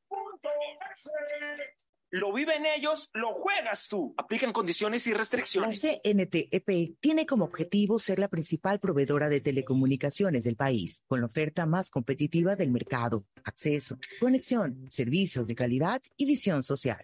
La empresa trabaja para que las y los ecuatorianos tengan acceso a la tecnología y conectividad. La corporación brinda productos que conectan vidas, especialmente de las poblaciones más vulnerables y de los sectores más alejados del país. La estatal devuelve sus recursos en beneficio del Ecuador, que se reinvierten en proyectos para mejorar la condición de vida de los ciudadanos. La CNTEP crece e innova constantemente, ya que está comprometida con la transparencia, eficiencia y sobre todo la rentabilidad social. Trabajamos por mantener los servicios bajo condiciones de calidad que aporten a reducir la brecha digital, al bienestar de las personas y a afrontar los retos que el futuro nos depara. Autorización número 73. CNE, elecciones 2023. Ecuagen, medicamentos genéricos de calidad y confianza a su alcance. Ecuagen, una oportunidad para la salud y la economía familiar. Consuma genéricos Ecuagen. Economarket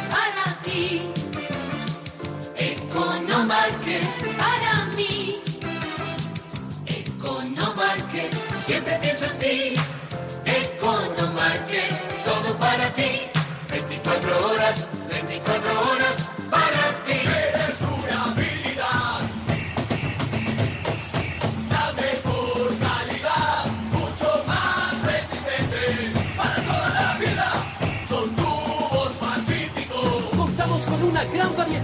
y accesorios de PVC para uso domiciliario, infraestructura y agrícola, fabricados con materiales más resistentes y duraderos, 100% libre de metales pesados, tubos Pacífico para toda la vida. Ya es hora de que puedas vivir la experiencia más fabulosa de tu vida. Mole el Fortín te regala una turqueada de lujo. Sí, por cada 15 dólares de compras participas por un espectacular crucero sin visa para dos personas por todo el Caribe. Y lo mejor es que es todo incluido. Pasaje de avión, hospedaje, alimentación, bebidas, diversión y todo lo que te puedas imaginar para disfrutar una turqueada de lujo. Recuerda que la mejor experiencia te la regala Mole el Fortín, porque siempre con sus promociones te conviene. Pedagogía, diseño, medicina, arquitectura, comercio, turismo, nutrición, literatura, computación, psicología, trabajo social, electricidad, agronomía, animación digital. La verdad es que tenemos tantas carreras que ofrecerte que no nos alcanzan en esta cumbre. Ven a la Feria de Estudios de la UCSG y descúbrelas todas. Te esperamos este 5 de agosto, de 8 a 17 horas, en la avenida Carlos Julio Rosemena, kilómetro 1 y medio. Tenemos muchas sorpresas y beneficios para ti. Universidad Católica de Santiago de Guayaquil. Nuevas historias, nuevos líderes. Asunéis dentro y fuera de la cancha con Bet593.es. Diviértete y gana con pronósticos en tenis y miles de eventos deportivos. Bet593.es, sponsor oficial de la Federación Ecuatoriana de Tenis, con el respaldo de Lotería Nacional. Aplican condiciones y restricciones. Bet593.es. Lo viven ellos, lo juegas tú. Mastercard Pacificar Débito premia tus consumos para vivir la final de la Comebol Libertadores en una experiencia que no tiene precio. Tus consumos acumulables desde 100 dólares con tu Mastercard Pacificar Débito participan en el sorteo de entradas al partido con el más pequeño de tu familia, que saldrá a la cancha como capitán honorario. Además, participa para disputar la transmisión del partido en un viewing party y gana promocionales para vivir la final en casa. Son más de 50 ganadores.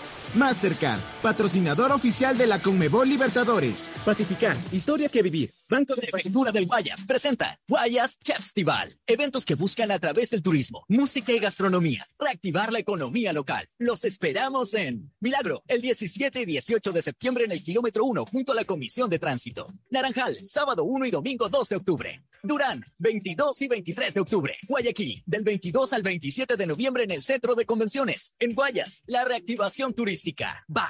Prefectura del Guayas. Autorización número 314, CNE, elecciones 2021. Ma, ya podemos conseguir las medicinas que necesitábamos y no nos costará nada extra con el nuevo sistema que se llama Medicinas Cerca. Hijo, ¿y cómo es eso de medicina cerca? Hay que ir con un médico de un hospital de la red pública de salud para que te dé la receta y con eso mismo vamos a una farmacia aliada para que te las den sin costo. Qué bueno eso, mijito. Ya voy a pedir cita entonces. Medicinas Cerca, sin costo.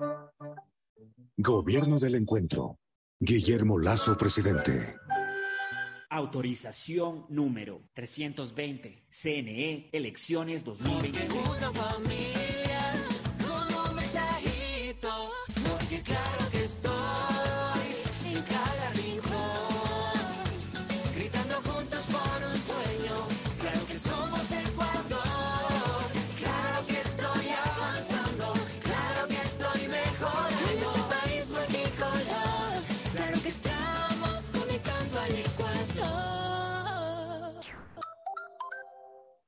Hola, soy Gustavo Alfaro y tengo un mensaje para ti. Escoge tu 5 y calienta, porque Banco Guayaquil, el Banco de la Tri, lo lleva a Qatar. Regístrate en elbancodelatri.com y acumula oportunidades para ganar comprando con tus tarjetas y usando tu app de Banco Guayaquil. Tendremos un ganador con 5 acompañantes. Ya lo sabes, escoge tu 5 y calienta, porque el Banco de la Tri te lleva a Qatar. Banco Guayaquil, el Banco de la Tri, patrocinador oficial de la selección ecuatoriana de fútbol. Hay sonidos que es mejor nunca tener que escuchar. Porque cada motor es diferente. Desde hace 104 años, Lubricantes Full mantiene la más alta tecnología y calidad en línea de aceites para motores a diésel y gasolina. Está hecho con una fórmula especial para dar excelente protección a todo tipo de motores, evitando el desgaste prematuro de pistones, anillos y árbol de levas, ayudando a mantener limpio el motor y libre de depósitos que se forman por las altas o bajas temperaturas. Dele a su motor lo que se merece. Lubricantes Full, la más alta tecnología en lubricación. 104 años preservando la vida de su motor. Lubricantes Full. Full es más lubricante.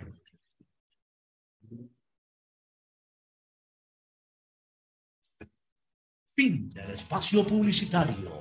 Usted está escuchando un programa de opinión, categoría O, apto para todo público.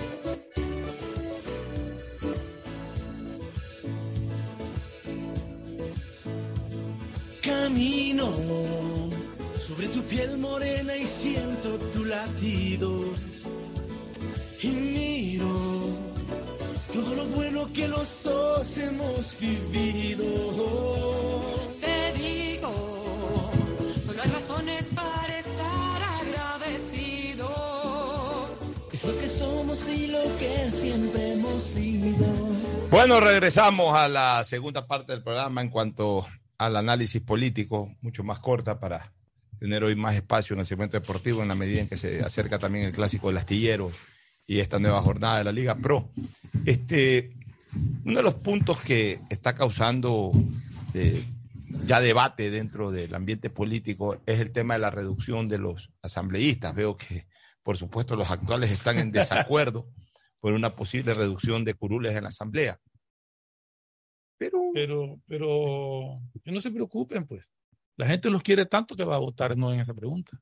Ah, mira, el problema, el problema, y vuelvo a señalarlo, es de que esa pregunta, que era una pregunta ganadora, la, la, la complica un poco el mismo proponente cuando no enfatiza y no deja en evidencia una verdadera reducción. Ahí tranquilamente pudo haber dicho la pregunta de que no pasarán de 51, porque creo que siempre buscan un, un número, un, número impar, ¿no? Que no pasarán de 51 o de 49. Aunque según la información que dan, se reduciría a 120, que no es impar. Bueno, o a lo que sea, pero, pero eh, una reducción absolutamente sustancial, que quede, que quede constancia de un número máximo. Y de ahí tú cuadras, pues para eso, para eso están las matemáticas. Tú dices, mira, este país necesita 51 legisladores. A partir de 51 legisladores, lo que sí hay que, repartir, lo que, sí hay que respetar es la repartición acorde a la cantidad de habitantes por cada provincia o por cada región. Y, y la cuadras, pues. O sea, si, si hoy para los 137 asambleístas, Guayas tiene, por ponerte una cantidad, tiene 10 asambleístas.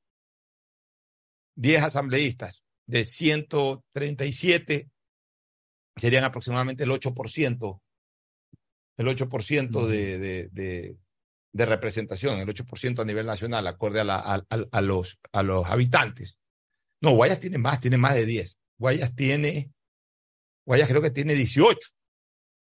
18. 20, 20. O 20. 20. Bueno, si tiene 20, si tiene 20, de 137 asambleístas, 20 asambleístas vendrían a ser aproximadamente el 16%. 15, 16%. Ya, 15, 16%. Ok. Pones, no pasarán de 47 y pones la cantidad de asambleístas relacionada al, al, al, 10, al 15 o 16% de 47 asambleístas. O sea, no, no se debe de perder la proporcionalidad. Eso se debe mantener. Lo que se reduce es la cantidad. Y otra cosa que en algún momento debería de eh, revisarse, pero para todo eso se necesita reformas constitucionales, no enmiendas, sino reformas constitucionales. Creo que debe de desaparecer el formato de elección de plancha en este país. Si algo ha generado la baja calidad de los organismos pluripersonales, dígase asamblea, dígase consejos cantonales en diferentes lados, etcétera, es justamente el hecho de que la representatividad no es eh, individual, sino que es una representatividad elegida de manera colectiva.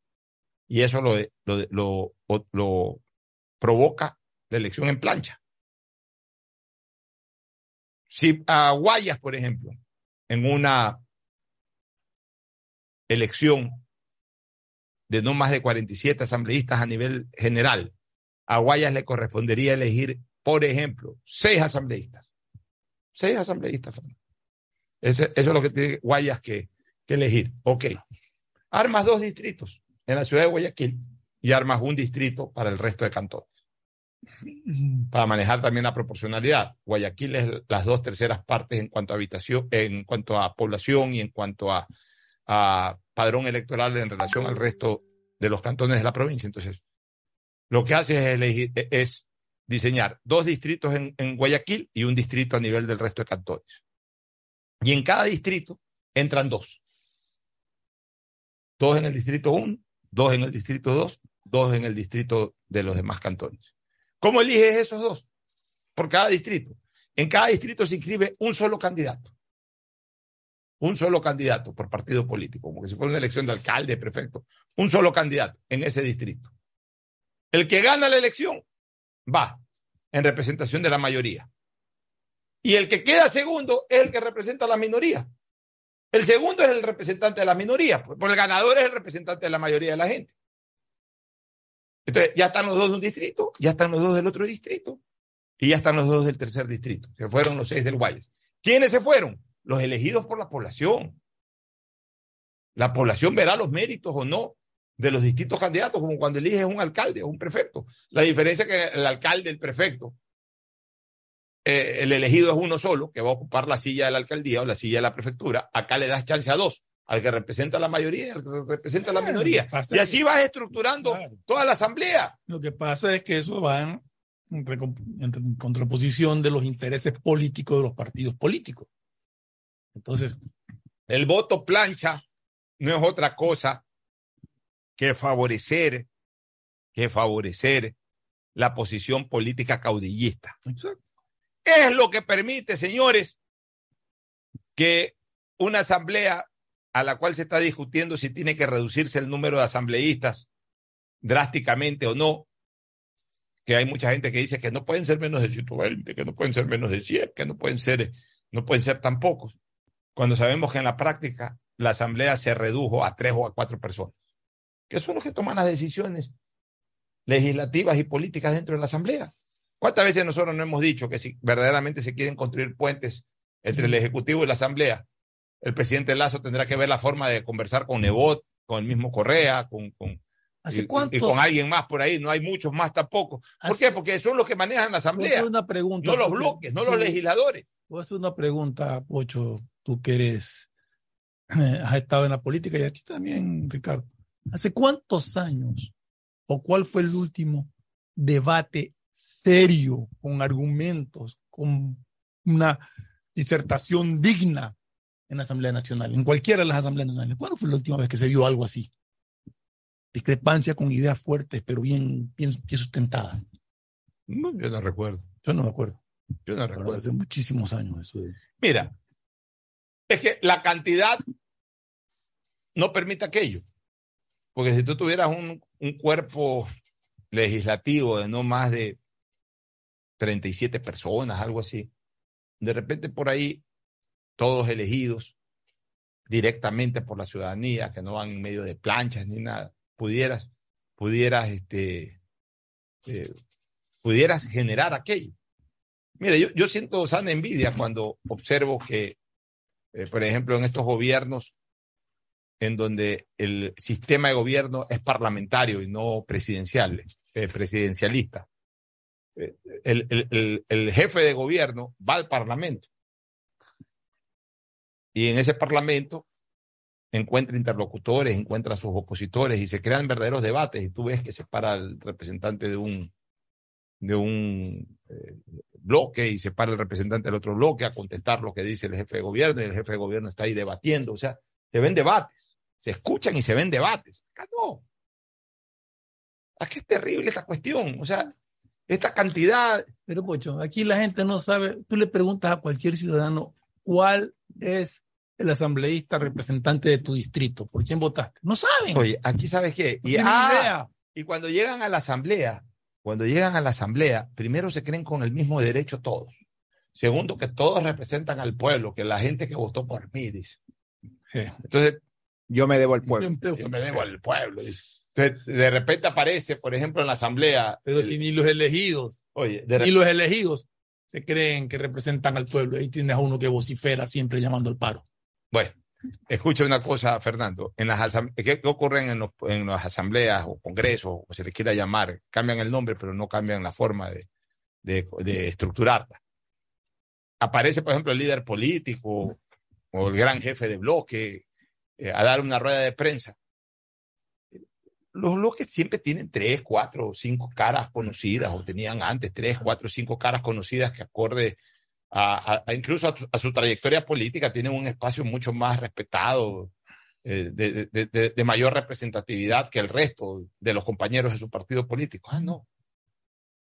Llegaba el líder político a dar una rueda de prensa y era una pelea por sentarse al lado. Entonces tú veías a veces gente con mayor representatividad ahí parados atrás, mientras que al lado de los de- de- del líder dos o tres caras que no los conocía nadie, pero llegan primero se sentan y, y empujan y ponen el libro. O sea, todo eso, ¿por qué?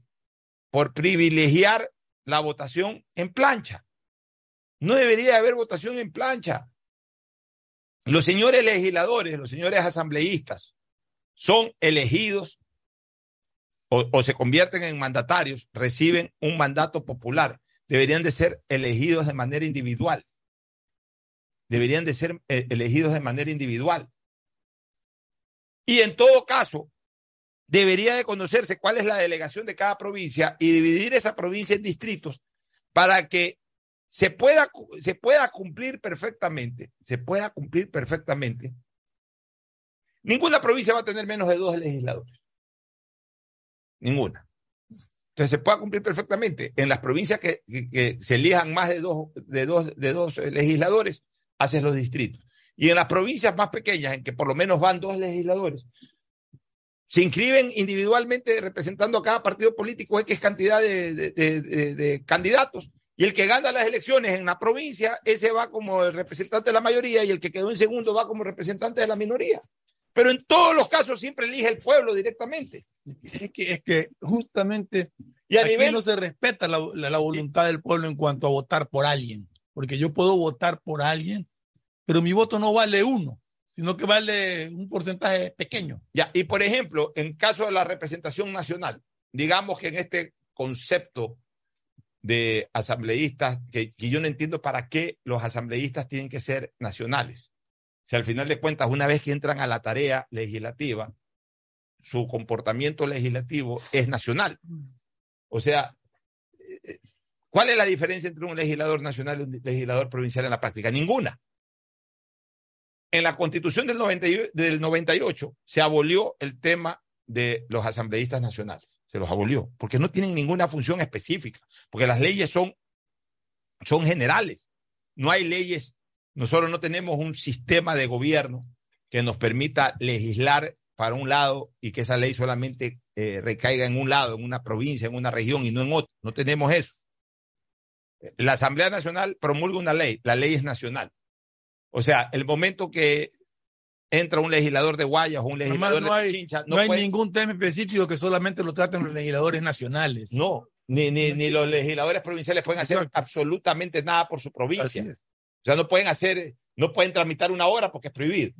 Ya, eh, lo único que pueden hacer es legislar y fiscalizar. Y, y tienen la capacidad para legislar y fiscalizar a nivel nacional. Entonces, los legisladores nacionales no deben de existir en, en- en- a nivel del- del- de la Asamblea Legislativa, del Poder Legislativo. No debería de existir. Deberían de existir solamente los legisladores provinciales. Y los legisladores provinciales de la manera como lo hemos planteado. Que entren a nombre de una provincia. Si es muy grande, se la distritaliza. Y si es pequeña y tiene máximo dos legisladores, debería de ser eh, una sola elección de legisladores a título individual, cada legislador representando una organización política, el que queda primero entra por las mayorías, el que queda segundo entra por las minorías. Y, y colorín colorado, ese cuento se ha acabado. Y en todo caso, pensar en la bicameralidad, es decir, en una Cámara de Senado, mucho más exigente, incluso más pequeña también en relación al poder. Que al- eso sí al- serían elegidos Baja. nacionalmente. Y esos sí pueden ser elegidos, en primer lugar, nacionalmente. Y en segundo lugar, funcionalmente. O sea, permitir, por ejemplo, que la academia, eh, pro- o sea, elegidos a nivel popular, sí, todos. Pero, por ejemplo, como se hizo con lo del Consejo de Participación Ciudadana, que en, en- Candidatizados en, este por- la- en esta, en esta papeleta solo hombres, en esta papeleta solo mujeres, en esta papeleta. No, no hacerlo así, sino que, por ejemplo, te dan papeletas, te dan una papeleta para elección universal, eh, eh, elección partidista.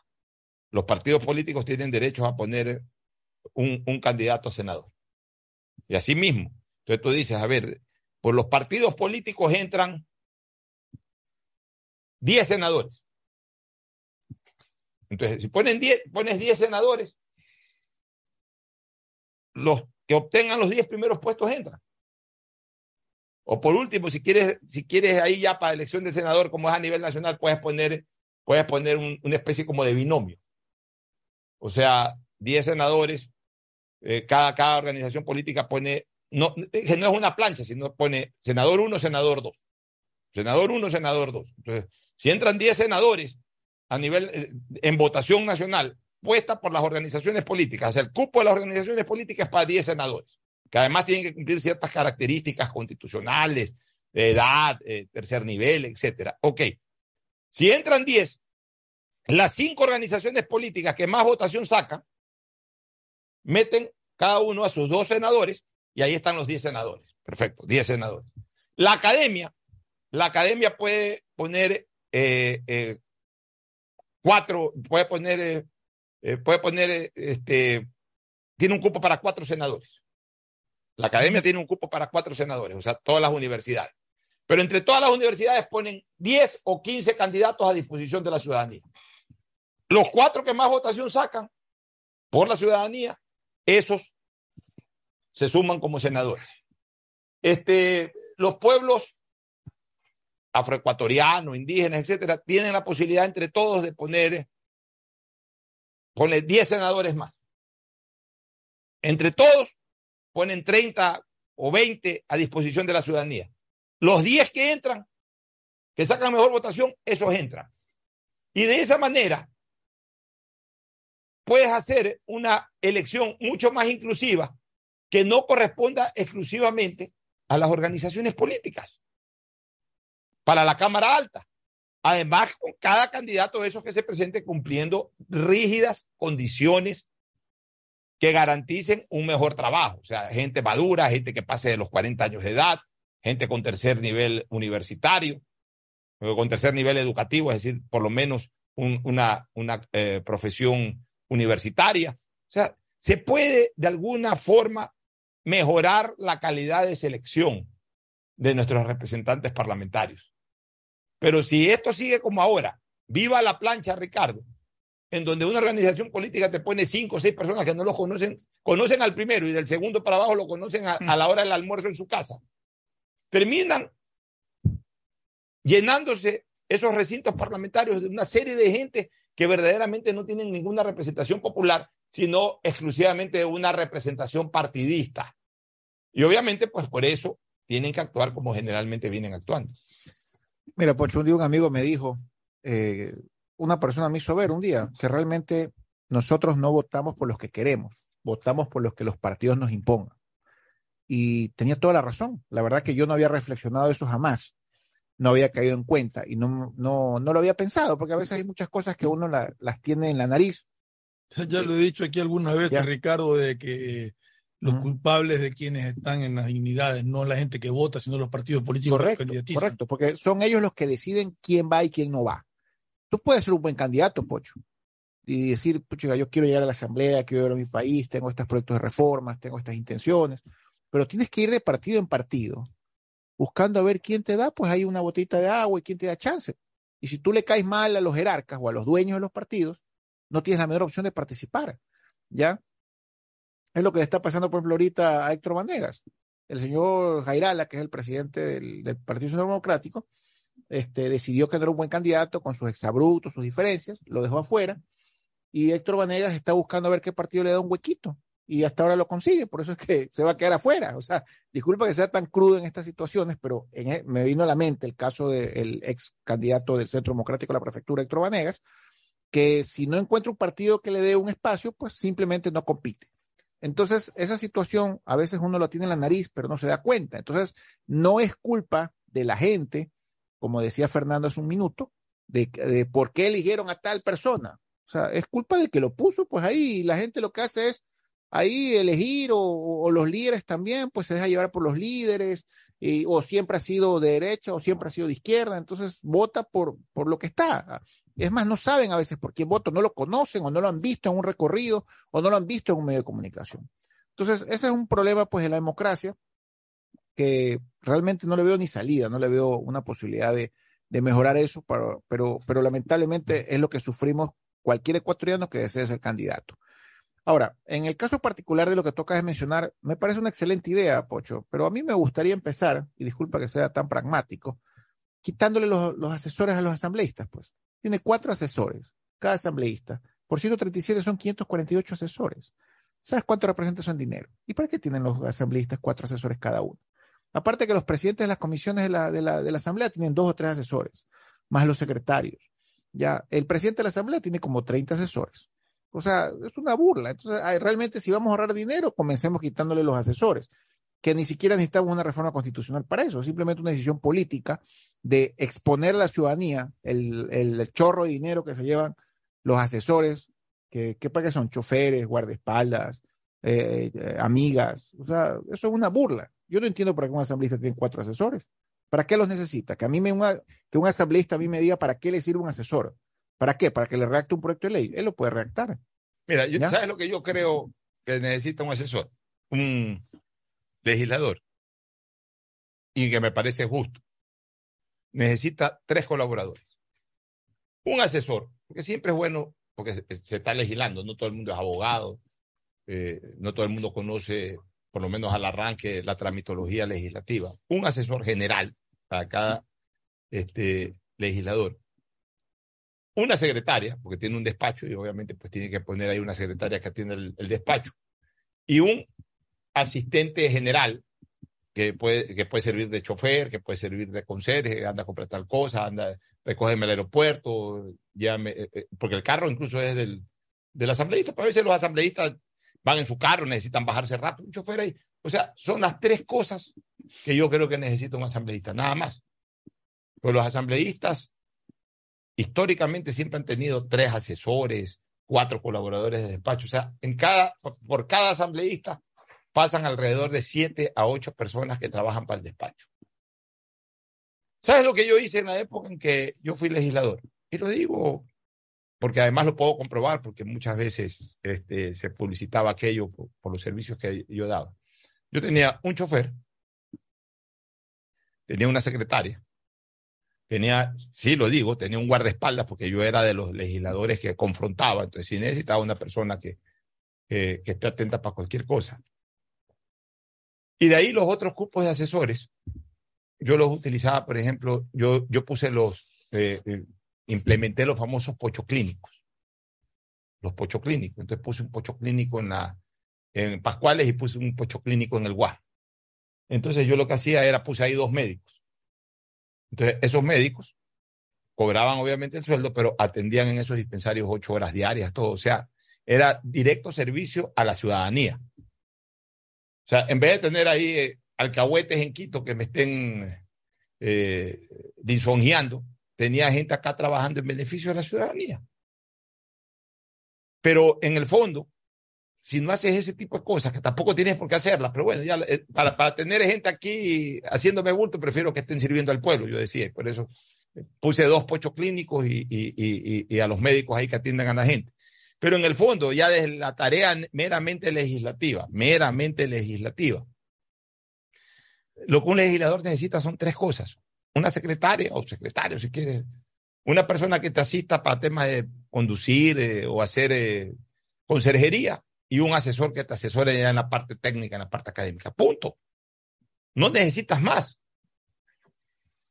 Eso por un lado, pero, pero yo voy más a la, a, la, a la calidad de representación y sobre todo a la forma de designarlos, este, eh, Ricardo y Fernando. O sea, eh, por ejemplo, eh, a mí me gusta la idea de que el Senado sea también funcional, no sea exclusivamente partidista, que los partidos políticos tengan un cupo dentro del Senado. El Senado no puede tener más de 18 senadores.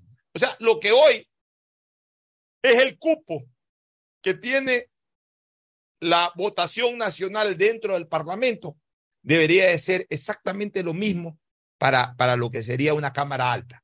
Eso sí, elegidos a nivel nacional.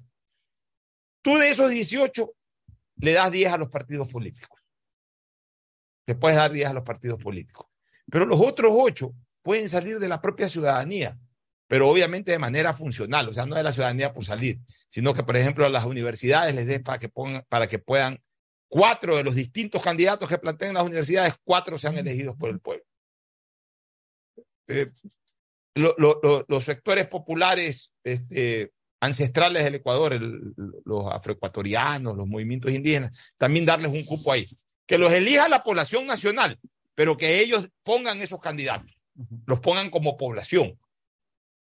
Entonces, en la medida en que tú tengas ya en una papeleta gente que responde a partidos políticos, gente que responde a las universidades, gente que responde a los pueblos ancestrales del Ecuador, completas una nómina de 18 senadores, todos ellos con la misma condición, tener eh, eh, una educación superior, o sea, ser profesional académicamente eh, egresado de una universidad, tener un mínimo de edad que permita actuar con la suficiente madurez, aplomo, eh, algún tipo de experiencia también profesional. O sea, tienes que acreditar una serie de condiciones y acreditar esas condiciones, ahí te lanzas de candidato o ahí te lanzan de candidato. Entonces, pero siempre apuntando a votar en lo mínimo o en lo más reducido eh, eh, que tenga que ver con tema de planchas. O sea, que no existan las planchas, sino que máximo votas por binomio, no por planchas, para que la gente tenga perfectamente claro por quién está votando y que los que lleguen al poder legislativo sean personas que verdaderamente representen a la ciudadanía, que puedan decir el pueblo votó por mí. Yo gané la elección o yo quedé en segundo, lugar y represento a la minoría. No como ahora que llegan 10 por, por plancha, o 5 por plancha, o 4 por plancha, y al cuarto que no lo conocen ni en su casa, se atreve a decir de que está ahí por la votación popular y que ellos representan al pueblo. Esas son las cosas que ojalá algún día se puedan cambiar en este país, pero que yo los dudo, Fernando, porque como tú bien decías, eso no le conviene a los grandes caciques de la política ecuatoriana. Así es, Pocho. Y como te digo, aquí cualquier eh, dirigente de cualquier eh, institución, no hablo ya de partidos políticos, sino incluso de, organizaciones, hablan en nombre del pueblo y se toman la, la, la atribución de decir que ellos representan al pueblo y hablan en nombre del pueblo. Y hablan en nombre del pueblo aquel que el pueblo elige como primer mandatario, aquel el que el pueblo le da el voto. Que es, es irónico que uno vote por alguien y esa persona no llegue y aquel que, que, que por el que nadie votó llega porque, se, porque la plancha aplica para que llegue. Increíble. Bueno, vámonos a la pausa, a la recomendación comercial para retornar con el segmento deportivo. Auspician este programa. Aceites y lubricantes Gulf, el aceite de mayor tecnología en el mercado. Acaricia el motor de tu vehículo para que funcione como un verdadero Fórmula 1 con aceites y lubricantes Gulf.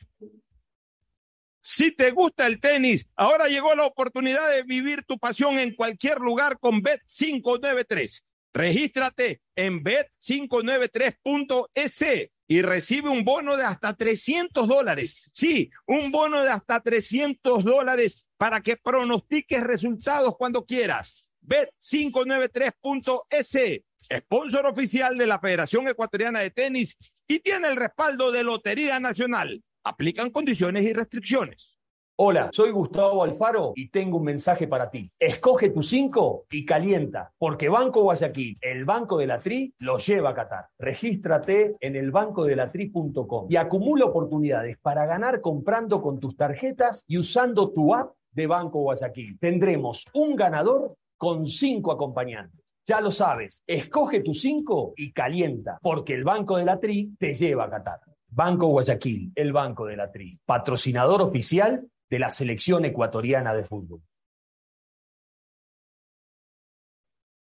Ya es hora de que puedas vivir la experiencia más fabulosa de tu vida. Mole el Fortín te regala una turqueada de lujo. Sí, por cada 15 dólares de compras participas por un espectacular crucero sin visa para dos personas por todo el Caribe. Y lo mejor es que es todo incluido. Pasaje de avión, hospedaje, alimentación, bebidas, diversión y todo lo que te puedas imaginar para disfrutar una turqueada de lujo. Recuerda que la mejor experiencia te la regala Mole el Fortín, porque siempre con sus promociones te conviene. 150 países al mejor precio con el chip internacional Smart SIM de Smartphone Soluciones. Estamos 24 horas en los aeropuertos de Guayaquil y Quito, pasando migración junto al Duty Free. También en Plaza Quil, local 55, en San Borondón, en la avenida principal de Entre Ríos.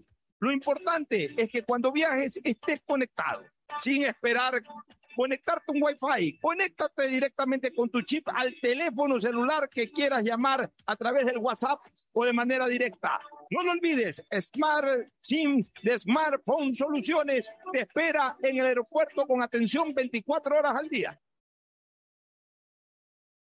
Prefectura del Guayas presenta Guayas Festival. Eventos que buscan a través del turismo, música y gastronomía reactivar la economía local. Los esperamos en Milagro el 17 y 18 de septiembre en el kilómetro 1 junto a la Comisión de Tránsito. Naranjal, sábado 1 y domingo 2 de octubre. Durán, 22 y 23 de octubre. Guayaquil, del 22 al 27 de noviembre en el Centro de Convenciones. En Guayas, la reactivación turística. Va. Prefectura del Guayas. Autorización número 314, CNE, elecciones 2023. Solo Claro te da el doble de gigas. Con tu paquete prepago de 3 dólares ahora recibes 3 gigas más 3 gigas para la noche por 3 días. No esperes más y cámbiate a Claro. El prepago con más gigas, más velocidad y más cobertura. Válido hasta el 31 de agosto. Más información en claro.com.es. Pedagogía, diseño, medicina, arquitectura, comercio, turismo, nutrición, literatura, computación, psicología, trabajo social, electricidad, agronomía, animación digital. La verdad es que tenemos tantas carreras que ofrecerte que no nos alcanzan en esta cuna. Ven a la Feria de Estudios de la UCSG y descúbrelas todas. Te esperamos este 5 de agosto, de 8 a 17 horas, en la avenida Carlos Julio Arosemena, kilómetro 1 y medio. Tenemos muchas sorpresas y beneficios para ti. Universidad Católica de Santiago de Guayaquil. Nuevas historias, nuevos líderes. Ma, ya podemos conseguir las medicinas que necesitábamos y no nos costará nada extra con el nuevo sistema que se llama Medicinas Cerca. Mijo, ¿y cómo es eso de medicina cerca? Hay que ir con un médico de un hospital de la red pública de salud para que te dé la receta. Y con eso mismo vamos a una farmacia aliada para que te las den sin costo. Qué bueno eso, mijito. Ya voy a pedir cita entonces. Medicinas Cerca, sin costo. Gobierno del Encuentro.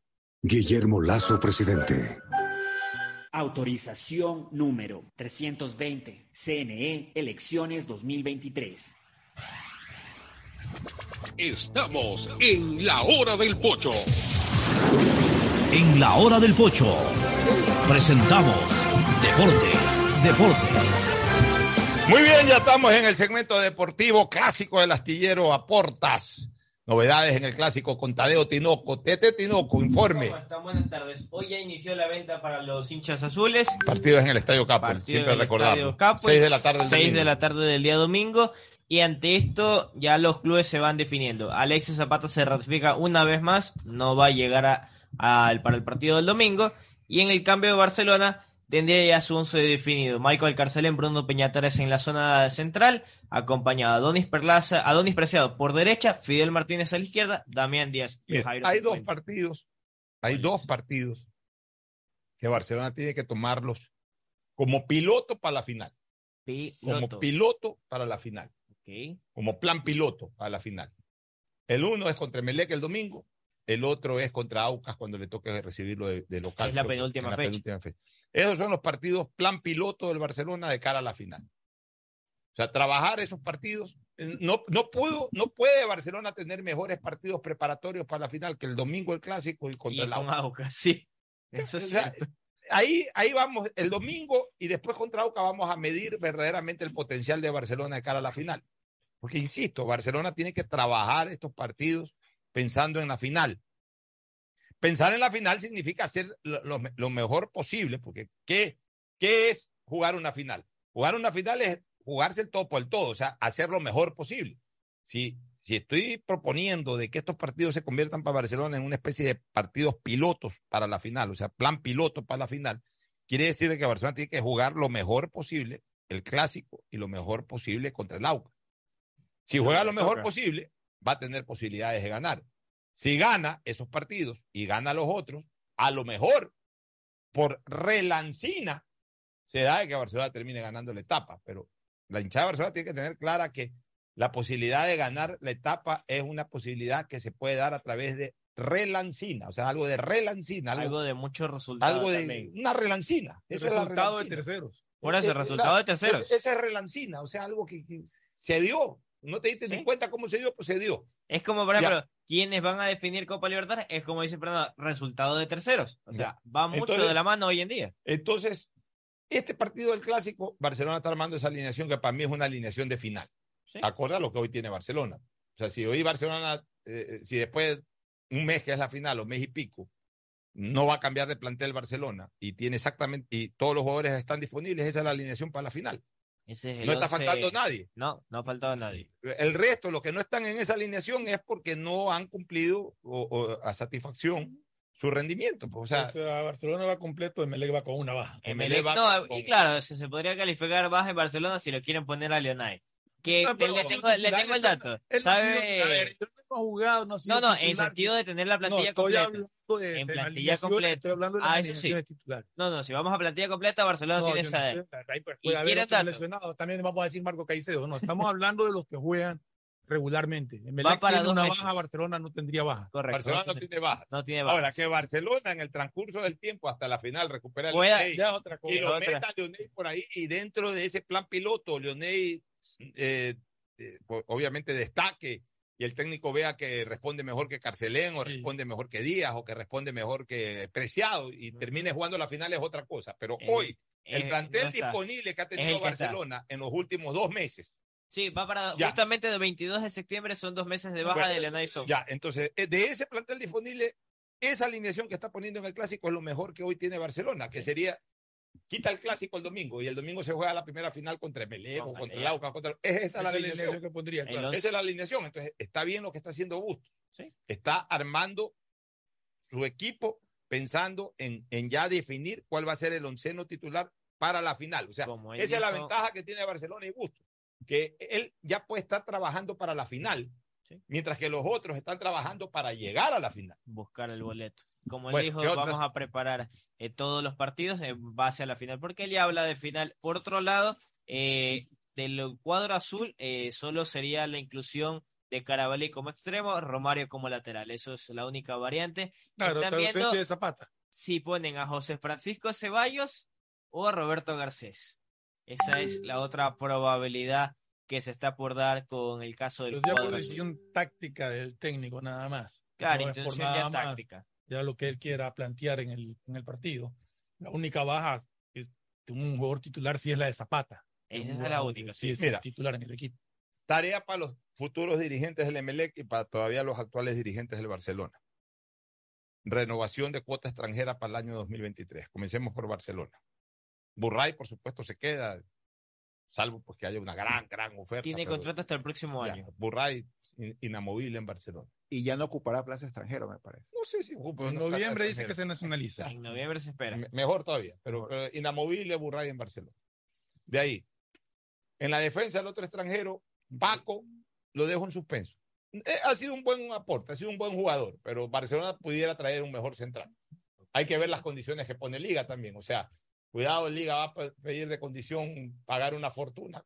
Tampoco lo es. O sea, Paco es un buen jugador, pero tampoco no es el gran back central eh, eh, de los que ha tenido Barcelona en algún momento. Digamos Que yo- que- pero yo creo que lo que hizo Liga con Barcelona, que prácticamente fue un Pero que- de jugadores. Eh, Hoyos le ha respondido a Liga, Rodríguez. Pero es que a lo mejor Rodríguez ha tenido más protagonismo que Hoyos y a Liga no le interesa renovar, sino ya. No, es que eh, yo creo que Liga está contento con Hoyos. O sea, por eso te digo, yo creo que podrían volver a se puede negociación. ya. Pero ahí lo dejo a Paco. Paco suspenso. Como voy a dejar suspenso a Leguizamón. O sea, un buenos defensas, pero nada del otro mundo. En el medio campo, Leonel, un jugador de cristal. Un aceptable jugador, pero demasiado, demasiadas lesiones. Entonces, para mí, Leonel hasta este año llega. Ahí van tres extranjeros. Piñatares. Piñatares es un buen cinco. Ha cumplido en Barcelona, pero yo creo que Barcelona ya necesita otra opción. Pero eso va a depender porque Piñatares es de mucho agrado de gusto. Ah, sí, es un pues, es el jugador típico- Demasiado. Es el típico 5 que le gusta a Busto. Exacto. Pero bueno, también ya dependerá del nuevo cuerpo técnico. Va a que ver si lo renueva Ya, a gusto. también. Yo estoy hablando acorde a mi criterio. Pues no, Tiene no- contrato por dos años. ya. Dos años más. Claro, O sea, Piñatares sí. Tiene contrato, pero no necesariamente tiene que quedarse en el equipo, porque Barcelona lo puede colocar, No, puede, sí. sus derechos, eh, puede prestar sus derechos deportivos o transferir Pero sus en todo derechos caso, si, si, si Pero si no es- se renueva con Bustos, yo creo Ya, que pero, no, Piñatares va a pero no es un 5 que Eso sí. tampoco me vuelve loco, Piñatares. porque- Es alguien que, como usted usa la palabra, ha sabido responder, Ya. exactamente. El otro extranjero, Es, eh, a ver, ya está Burray, Paco, Paco, el Leonel, Sosa. Piñatares, Sosa. Sosa, nacional. Sosa ya es Ah, Sosa es ecuatoriano, sí. El, el otro extranjero era Mastriani, que ya se fue. Gonzalo Mastriani ya se fue. El otro ¿Cómo se- Barcelona redujo. tenía su- cinco, claro. No, sí. Barcelona tenía seis. Seis. como, eh, como todos los equipos ecuatorianos prácticamente. Era. Mastriani que, que se le- fue y, y- y no lo reemplazó ningún otro extranjero. Pero lo reemplazaron, vi- vinieron Fidel Martínez y Cifuentes. ¿Y cuál era el otro extranjero de Barcelona? Ya le corroboro ahorita el dato porque también me agarró con el tema de. A ver, de la alineación del domingo. Ah, Martínez. Ah, y Martínez. que Ah, se fue, sea, Emanuel. se fueron está. los dos extranjeros. Ahí está, por eso Por eso. Barcelona se ha quedado con cuatro, Cuatro. extranjeros. Entonces, ¿qué es lo que yo creo? Que de los cuatro extranjeros, el único que a mi criterio es este, insustituible si es que se mantiene como extranjero, es Burray. O sea, Burray juega en Barcelona como extranjero o nacional, no importa. Juega Burray. Tal O sea, ese jugador no lo toca a nadie. Los otros tres extranjeros para mí son renovables. Y hay dos cupos. O sea que Barcelona tranquilamente el próximo año pudiera contratar cinco jugadores extranjeros. Así es. simple. Ya. En el caso de Melec, vamos para los extranjeros de Melec. Ahí está Pitón. Claro ahí en Melec. Pi- Piño- Pi- Pitón, chao, Pitón no ha, no ha- no satisfecho. Por Comenzó bien los dos primeros comenzó tres partidos. Yo te lo pongo de otra manera. Para mí hay tres jugadores extranjeros en Melec que mi concepto Se deberían queda. de quedarse. Dos, Rodríguez es otro. totalmente. Rodríguez Rodríguez, y el. García y Zapata. Y tú- a ti te gusta Tres de Zapata. arriba. Es, Yo- que, es que para traer a un desconocido me quedo con un jugador que, Conocido. más allá de lo que tú puedes decir, le ha rendido en Melec y cuando no está se nota. Ya, pero a ver, un jugador que pero- te corre pero- toda la sí, cancha. Yo pero- que le te juega aplico el mismo lados. criterio a Piñatares en Barcelona. Ya, escúchame, sí, exacto. ya. Prefiero que Sí. se quede. Pero, a ver, para una dirigencia nueva, más allá de, especialmente la que de la camisa de Fernando que dice Zapata y Oye, bordado. No, no, no, o sea, no es que, no es que- no es que sea un jugador extraordinario, pero Todos los programas. Pero viene a sumar, vino a sumar. vino- Claro, Es que otros que vienen a mitad de temporada y ni se lo Ya, sienten pero- en el pero- partido. a ver, pero para una dirigencia y nueva. para que venga Sí. uno que, que- que Ya, no sabemos qué pasa. Pero a ver, eh, vino el diablo este García ahora y mira qué resultado. O sea, también en la renovación hay la posibilidad de mejorar las condiciones. definitivamente. sí. Más aún para una diri- dirigencia nueva. Nueva. Cualquiera que gane va a ser eh, No, una nueva dirigencia. Pero los cracks que, va a querer que-. ¿Ah? Los cracks que va a traer Pepe Aguad. No, no, no hablemos de personas ahorita porque no estamos en ese plano de estar eh, ni burlándonos ni recomendando a nadie. Eh, Lo que, lo que estoy diciendo es de que para una dirigencia nueva, cualquiera que fuera, también le va a interesar eh, traer nuevos jugadores para, para, para cambiar un- eh, sustancialmente lo que eh, han rendido eh, la cuota de foráneos en Porque estos ellos, últimos, o en sea, todos años. los tres frentes Entonces- no se han quejado de los extranjeros. Yo, ahora, si, Por si ejemplo, yo fuera Leguizamón, dirigente pero Leguizamón, por ejemplo, no es un jugador que no es extraordinario, pero, pero cumple. cumple. pero puede haber uno Estuvo, estuvo un bajón por, pero por lesión. Por lesión. Ya, pero ya que- se ha pero recuperado. Es, lo mismo que te estoy diciendo de Paco y de Piñatares. O sea, son jugadores, sí, han cumplido, pero pueden ser pueden- reemplazables. pero pueden haber mejores. Es difícil conseguir uno mejor que Rodríguez, por ejemplo. O es Sí, difícil que conseguir García. uno mejor que, Sí, que. García, hoy Sí, sí. como eh, lo que ha mostrado García. Pues sí puedes conseguir uno mejor que Leguizamón. Por supuesto, uno mejor que Pitón, que Pitón. no se Pitón siquiera está Ya. jugando. Y de puedes titular. conseguir uno mejor que Zapata. Y puedes conseguir uno mejor que Quiroga. Quiroga no es un mal centro delantero, pero tampoco se terminó ganando la titularidad a punta de goles. Entonces, yo ahí de, de dirigencia de Melec verdaderamente eh, mantendría a dos a todo, a, a- a- a todo, a, todo rigor, que son eh, el Diablo y Sebastián Rodríguez. El resto también son renovables. Creo que el próximo año el astillero tendrá que pensar en contratar jugadores. Eh, Yo lo que pienso es que hay jugadores que, que sin ser extraordinarios te rinden. Ajá. Entonces, prefiero mantenerlo que Aquí. traer a uno que, que no no sabe qué va a pasar. rendir. O sea, un jugador que te rinde, más sin ser nada extraordinario, es un aporte. Y considero que ese es el caso de Zapata y es el caso de Piñatares en Barcelona. Bueno, vamos con el saludo de Agustín Filomentor Guevara Morillo. Muchas gracias, Pochito. Aquí estamos pues en un día jueves y de hecho la preocupación es el clásico del astillero. Sin embargo, no subestimen a los otros que están detrás, ¿no? Porque, por ejemplo, un partido entre la Liga y Independiente es un partido interesantísimo que tiene que jugarse. Es un partido clave. Mira, hay dos Y es la partidos. antesala, que es lo Y también. Hay dos partidos de la fecha.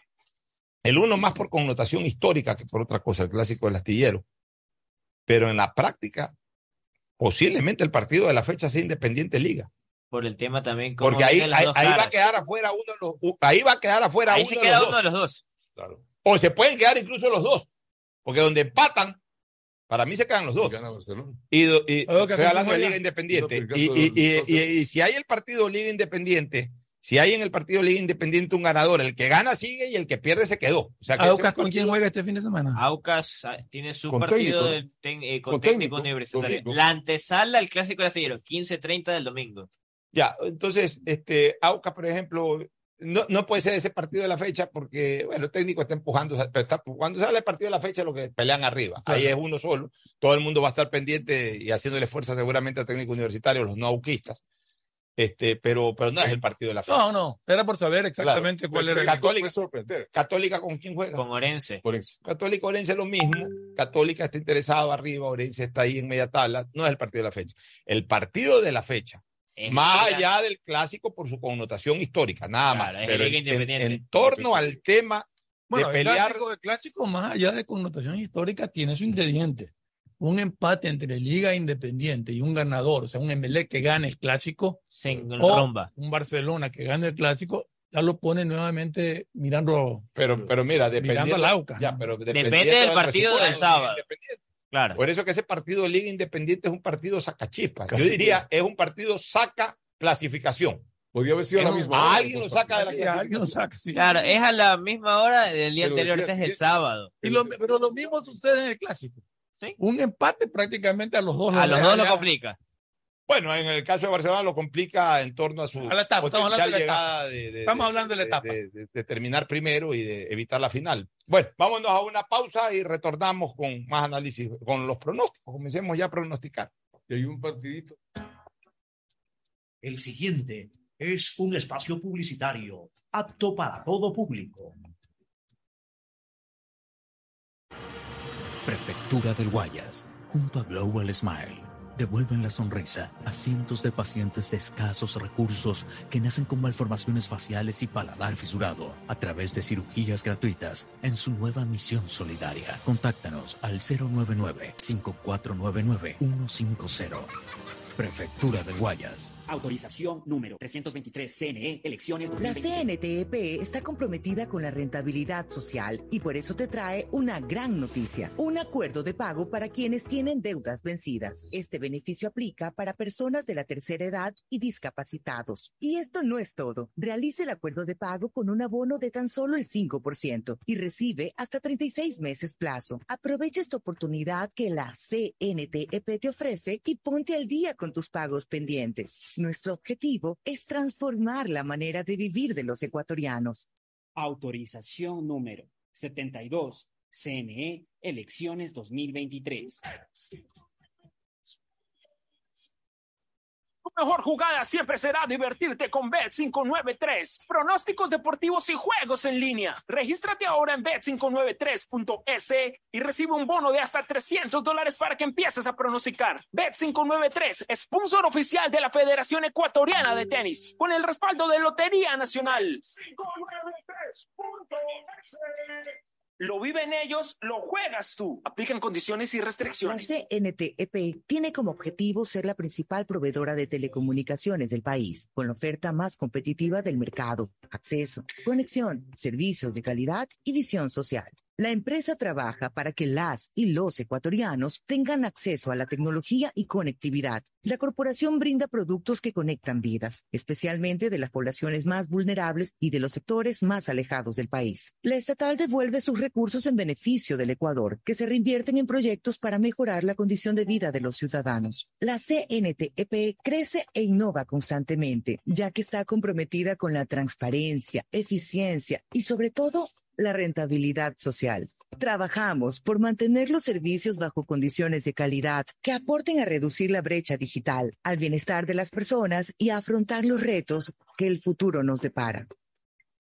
Autorización número 73 CNE, elecciones 2023. Ecuagen, medicamentos genéricos de calidad y confianza a su alcance. Ecuagen, una oportunidad para la salud y la economía familiar. Consuma genéricos Ecuagen. Economarket para ti. Economarket para mí. Economarket siempre pienso en ti.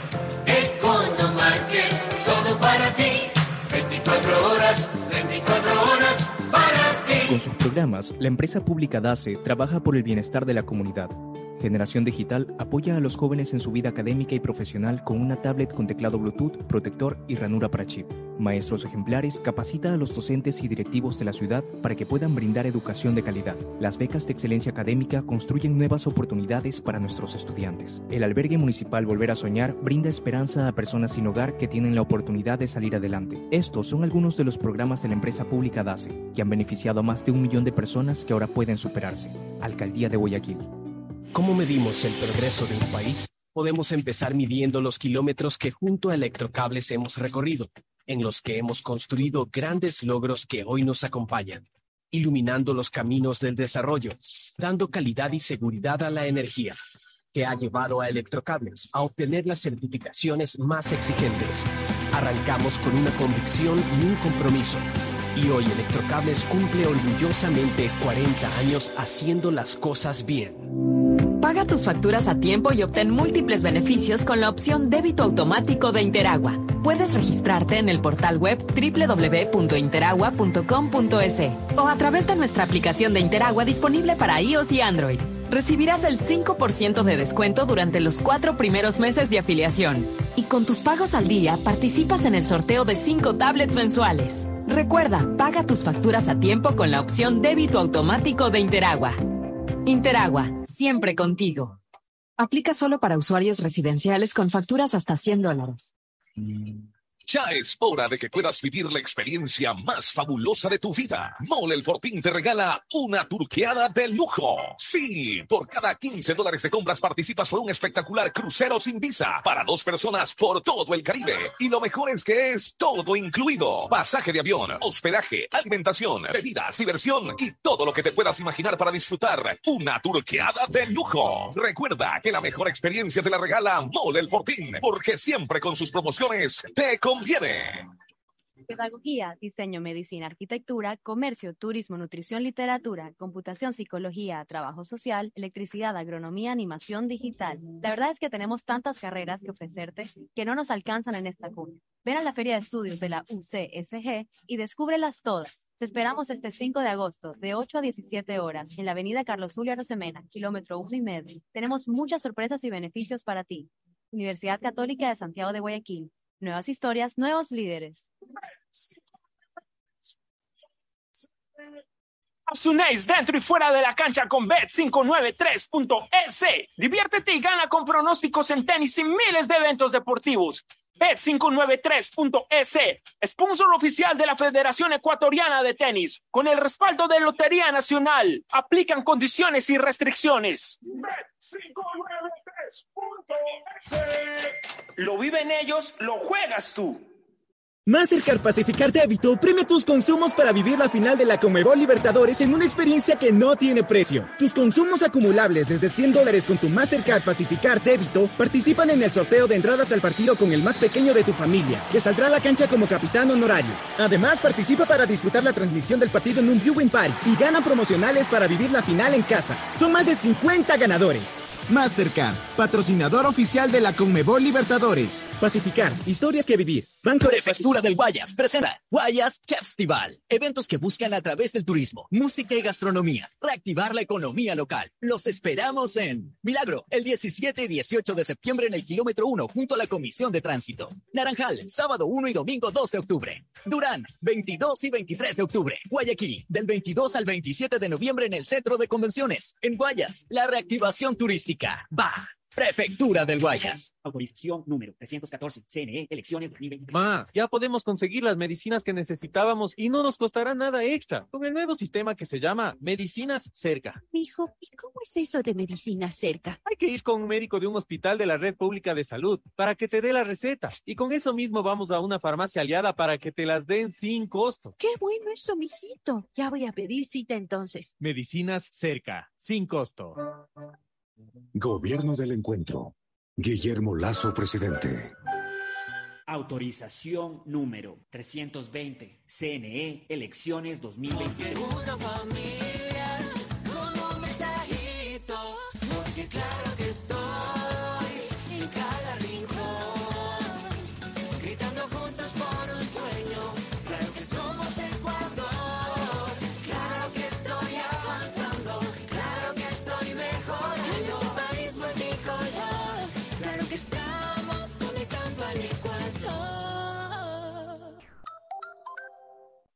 Hola, soy Gustavo Alfaro y tengo un mensaje para ti. Escoge tu 5 y calienta, porque Banco Guayaquil, el Banco de la Tri, lo lleva a Qatar. Regístrate en elbancodelatri.com y acumula oportunidades para ganar comprando con tus tarjetas y usando tu app de Banco Guayaquil. Tendremos un ganador con 5 acompañantes. Ya lo sabes, escoge tu 5 y calienta, porque el Banco de la Tri te lleva a Qatar. Banco Guayaquil, el Banco de la Tri, patrocinador oficial de la selección ecuatoriana de fútbol. Hay sonidos que es mejor nunca tener que escuchar. Porque cada motor es diferente. Desde hace 104 años, Lubricantes Cool mantiene la más alta tecnología y calidad en línea de aceites para motores a diésel y gasolina. Está hecho con una fórmula especial para dar excelente protección a todo tipo de motores, evitando el desgaste prematuro de pistones, anillos y árbol de levas ayudando a mantener limpio el motor y libre de depósitos que se forman por las altas o bajas temperaturas. Dele a su motor lo que se merece. Lubricantes Cool la más alta tecnología en lubricación. 104 años preservando la vida de su motor. Lubricantes Cool. Cool es más lubricante.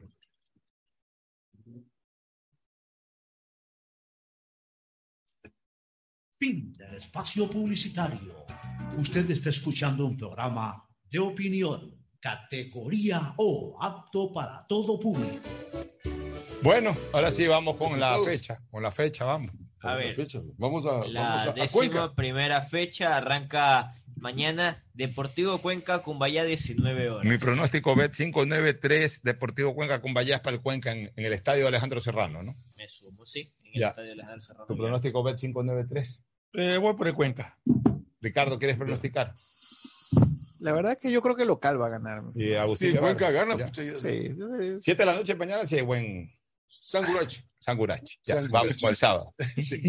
Macaragua, Bueno, Lanceo. pero te digo, quiero felicitar a los cuencanos porque realmente me da gusto cómo disfrutan los viernes los partidos del Cuenca en la noche, que es un horario inusual, ¿no? Bueno. Y, pero a veces. eh, que- que Vamos, vamos el sábado, vamos el sábado ya. A ver, vaina. El sábado, Macaragua, Laceo, 13 horas. Arranca la jornada. Macará gana. Mi Macará. pronóstico bet 593. Me sumo. Gualaceo. Eh, empate. Tú vas, Gualaceo. Gualaceo. Vamos, El mejor Gualaceo. de todos los tiempos. El único Gualaceo. Luego viene 15-30 Delfín recibiendo a 9 de octubre, que ayer perdió en Copa Ecuador ante Independiente del Ya, Valle. ese partido, mi pronóstico bet 593, aunque parezca mentira, gana 9. ¿Por qué? Porque ya comienza 9 a, a, a- no, ya comien- comenzará a desarrollar el famoso MMM, mal, mejora, muere. Es, lo que, es lo que todo, es lo que todo, es lo que todo agonizante, esto es lo que todo agonizante hace, aferrarse a la vida, ¿no? Eh, en el fútbol, en el deporte, en la vida incluso, este, eh, va, va, va a tener un repunte, tiene que tener un repunte nueve, tiene equipo para tener un repunte. Ahora, que le alcance ese repunte es otra cosa, pues tiene que mejorar. Y creo que es ahora esta fecha en donde tiene que mejorar nueve Me ha hecho recordar el eslogan que decía MMM, mejor, mejora, mejorar. Mejor, mejor, existe. mejor. Eh, Tu pronóstico del fin 9. Y gana del fin. Partido, yo le pongo el empate. Yo quiero que gane nueve. Quiero, no quiero que baje categoría. Yo creo que gana Delfín. Ya, si es que se da el pronóstico de Fernando Flores y el de Agustín Guevara, que pronostican a Delfín, hasta Marcha. ahí llegó nueve. Si pierde nueve el, dom- el domingo, el sábado, si pierde nueve está en la B. Sí, la probabilidad es muy alta. El que usted también cataloga partido de la fecha. Liga de Quito, Independiente del Valle, 18 horas. ¿En qué- de arquero de ¿En dónde es el partido? Casa Blanca. Mi pronóstico B 593 gana Liga. Mi pronóstico es empate. Independiente gana. Independiente yo también. Empate. Bueno, ahí, si hay empate, se quedan los dos afuera. El que gane, pelea hasta el final. Sin Y duda Y ante este dato de Independiente del Valle, recordemos que este fin de semana se conocerá la convocatoria para los amistosos y del Así cuadro de San Gualquí solo estará Moisés Ya, Ramírez. Vamos, vamos, el otro pronóstico. Universidad Católica versus Orense abren la jornada del domingo 13 horas. Sí, vamos a ver. Ah, En Quito, ¿no? Sí, en Quito. 13 horas, el horario de, de difícil, ¿eh? Sí, Pero horario como son difícil. serranos, Católica. eh, repíteme el partido. Católica Orense. no, pues, Católica, Orense. jugaban hasta las 7 de la mañana a veces. en- Católica Orense, ¿a qué hora es ese partido? 13 horas del domingo. Ya, 13 horas del domingo. Gana Católica. Bueno, Orense. Orense le ganó a Liga de Quito, me parece, pero gana Católica, Católica. gana- Gana Católica. Ya, ese es el pronóstico eh, Bet 593. Ah, por Orense. Ya, te va por eso porque él es, ma- es machaleño. Bueno, este, Aucas Técnico Universitario 15-30. ¿En dónde? En el Gonzalo Pozo Respalda. Que Aunque Ah, la gente, aunque la gente diga no, este, pues llevar la contraria, parte interesada, no. Mi pronóstico Bet 593 es que empata.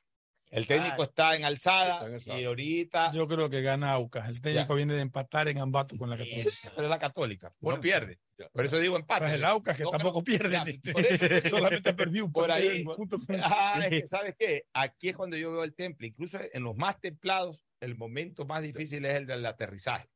Y Aucas entró a pista de aterrizaje. Vamos a ver si Sí. aterriza bien. Técnico gana, técnico gana. Ah, caray. Se va contento. Ahí sí que, ay. ahí sí que pata el tablero. sí una- serio de sorpresa, pero tremendo. Ahí sí, con el relajo y después el clásico. El empate mueve el tablero. Claro, el- Sí. Una victoria del técnico patea el tablero. Patea el tablero. Ahí sí. gana Barcelona, está arriba. Bueno, de ahí después de Yo le pongo, la- yo le pongo al Aucas. Después de ese caso. partido. Viene el clásico del astillero 18 horas. Mi pronóstico Bet 593 empate.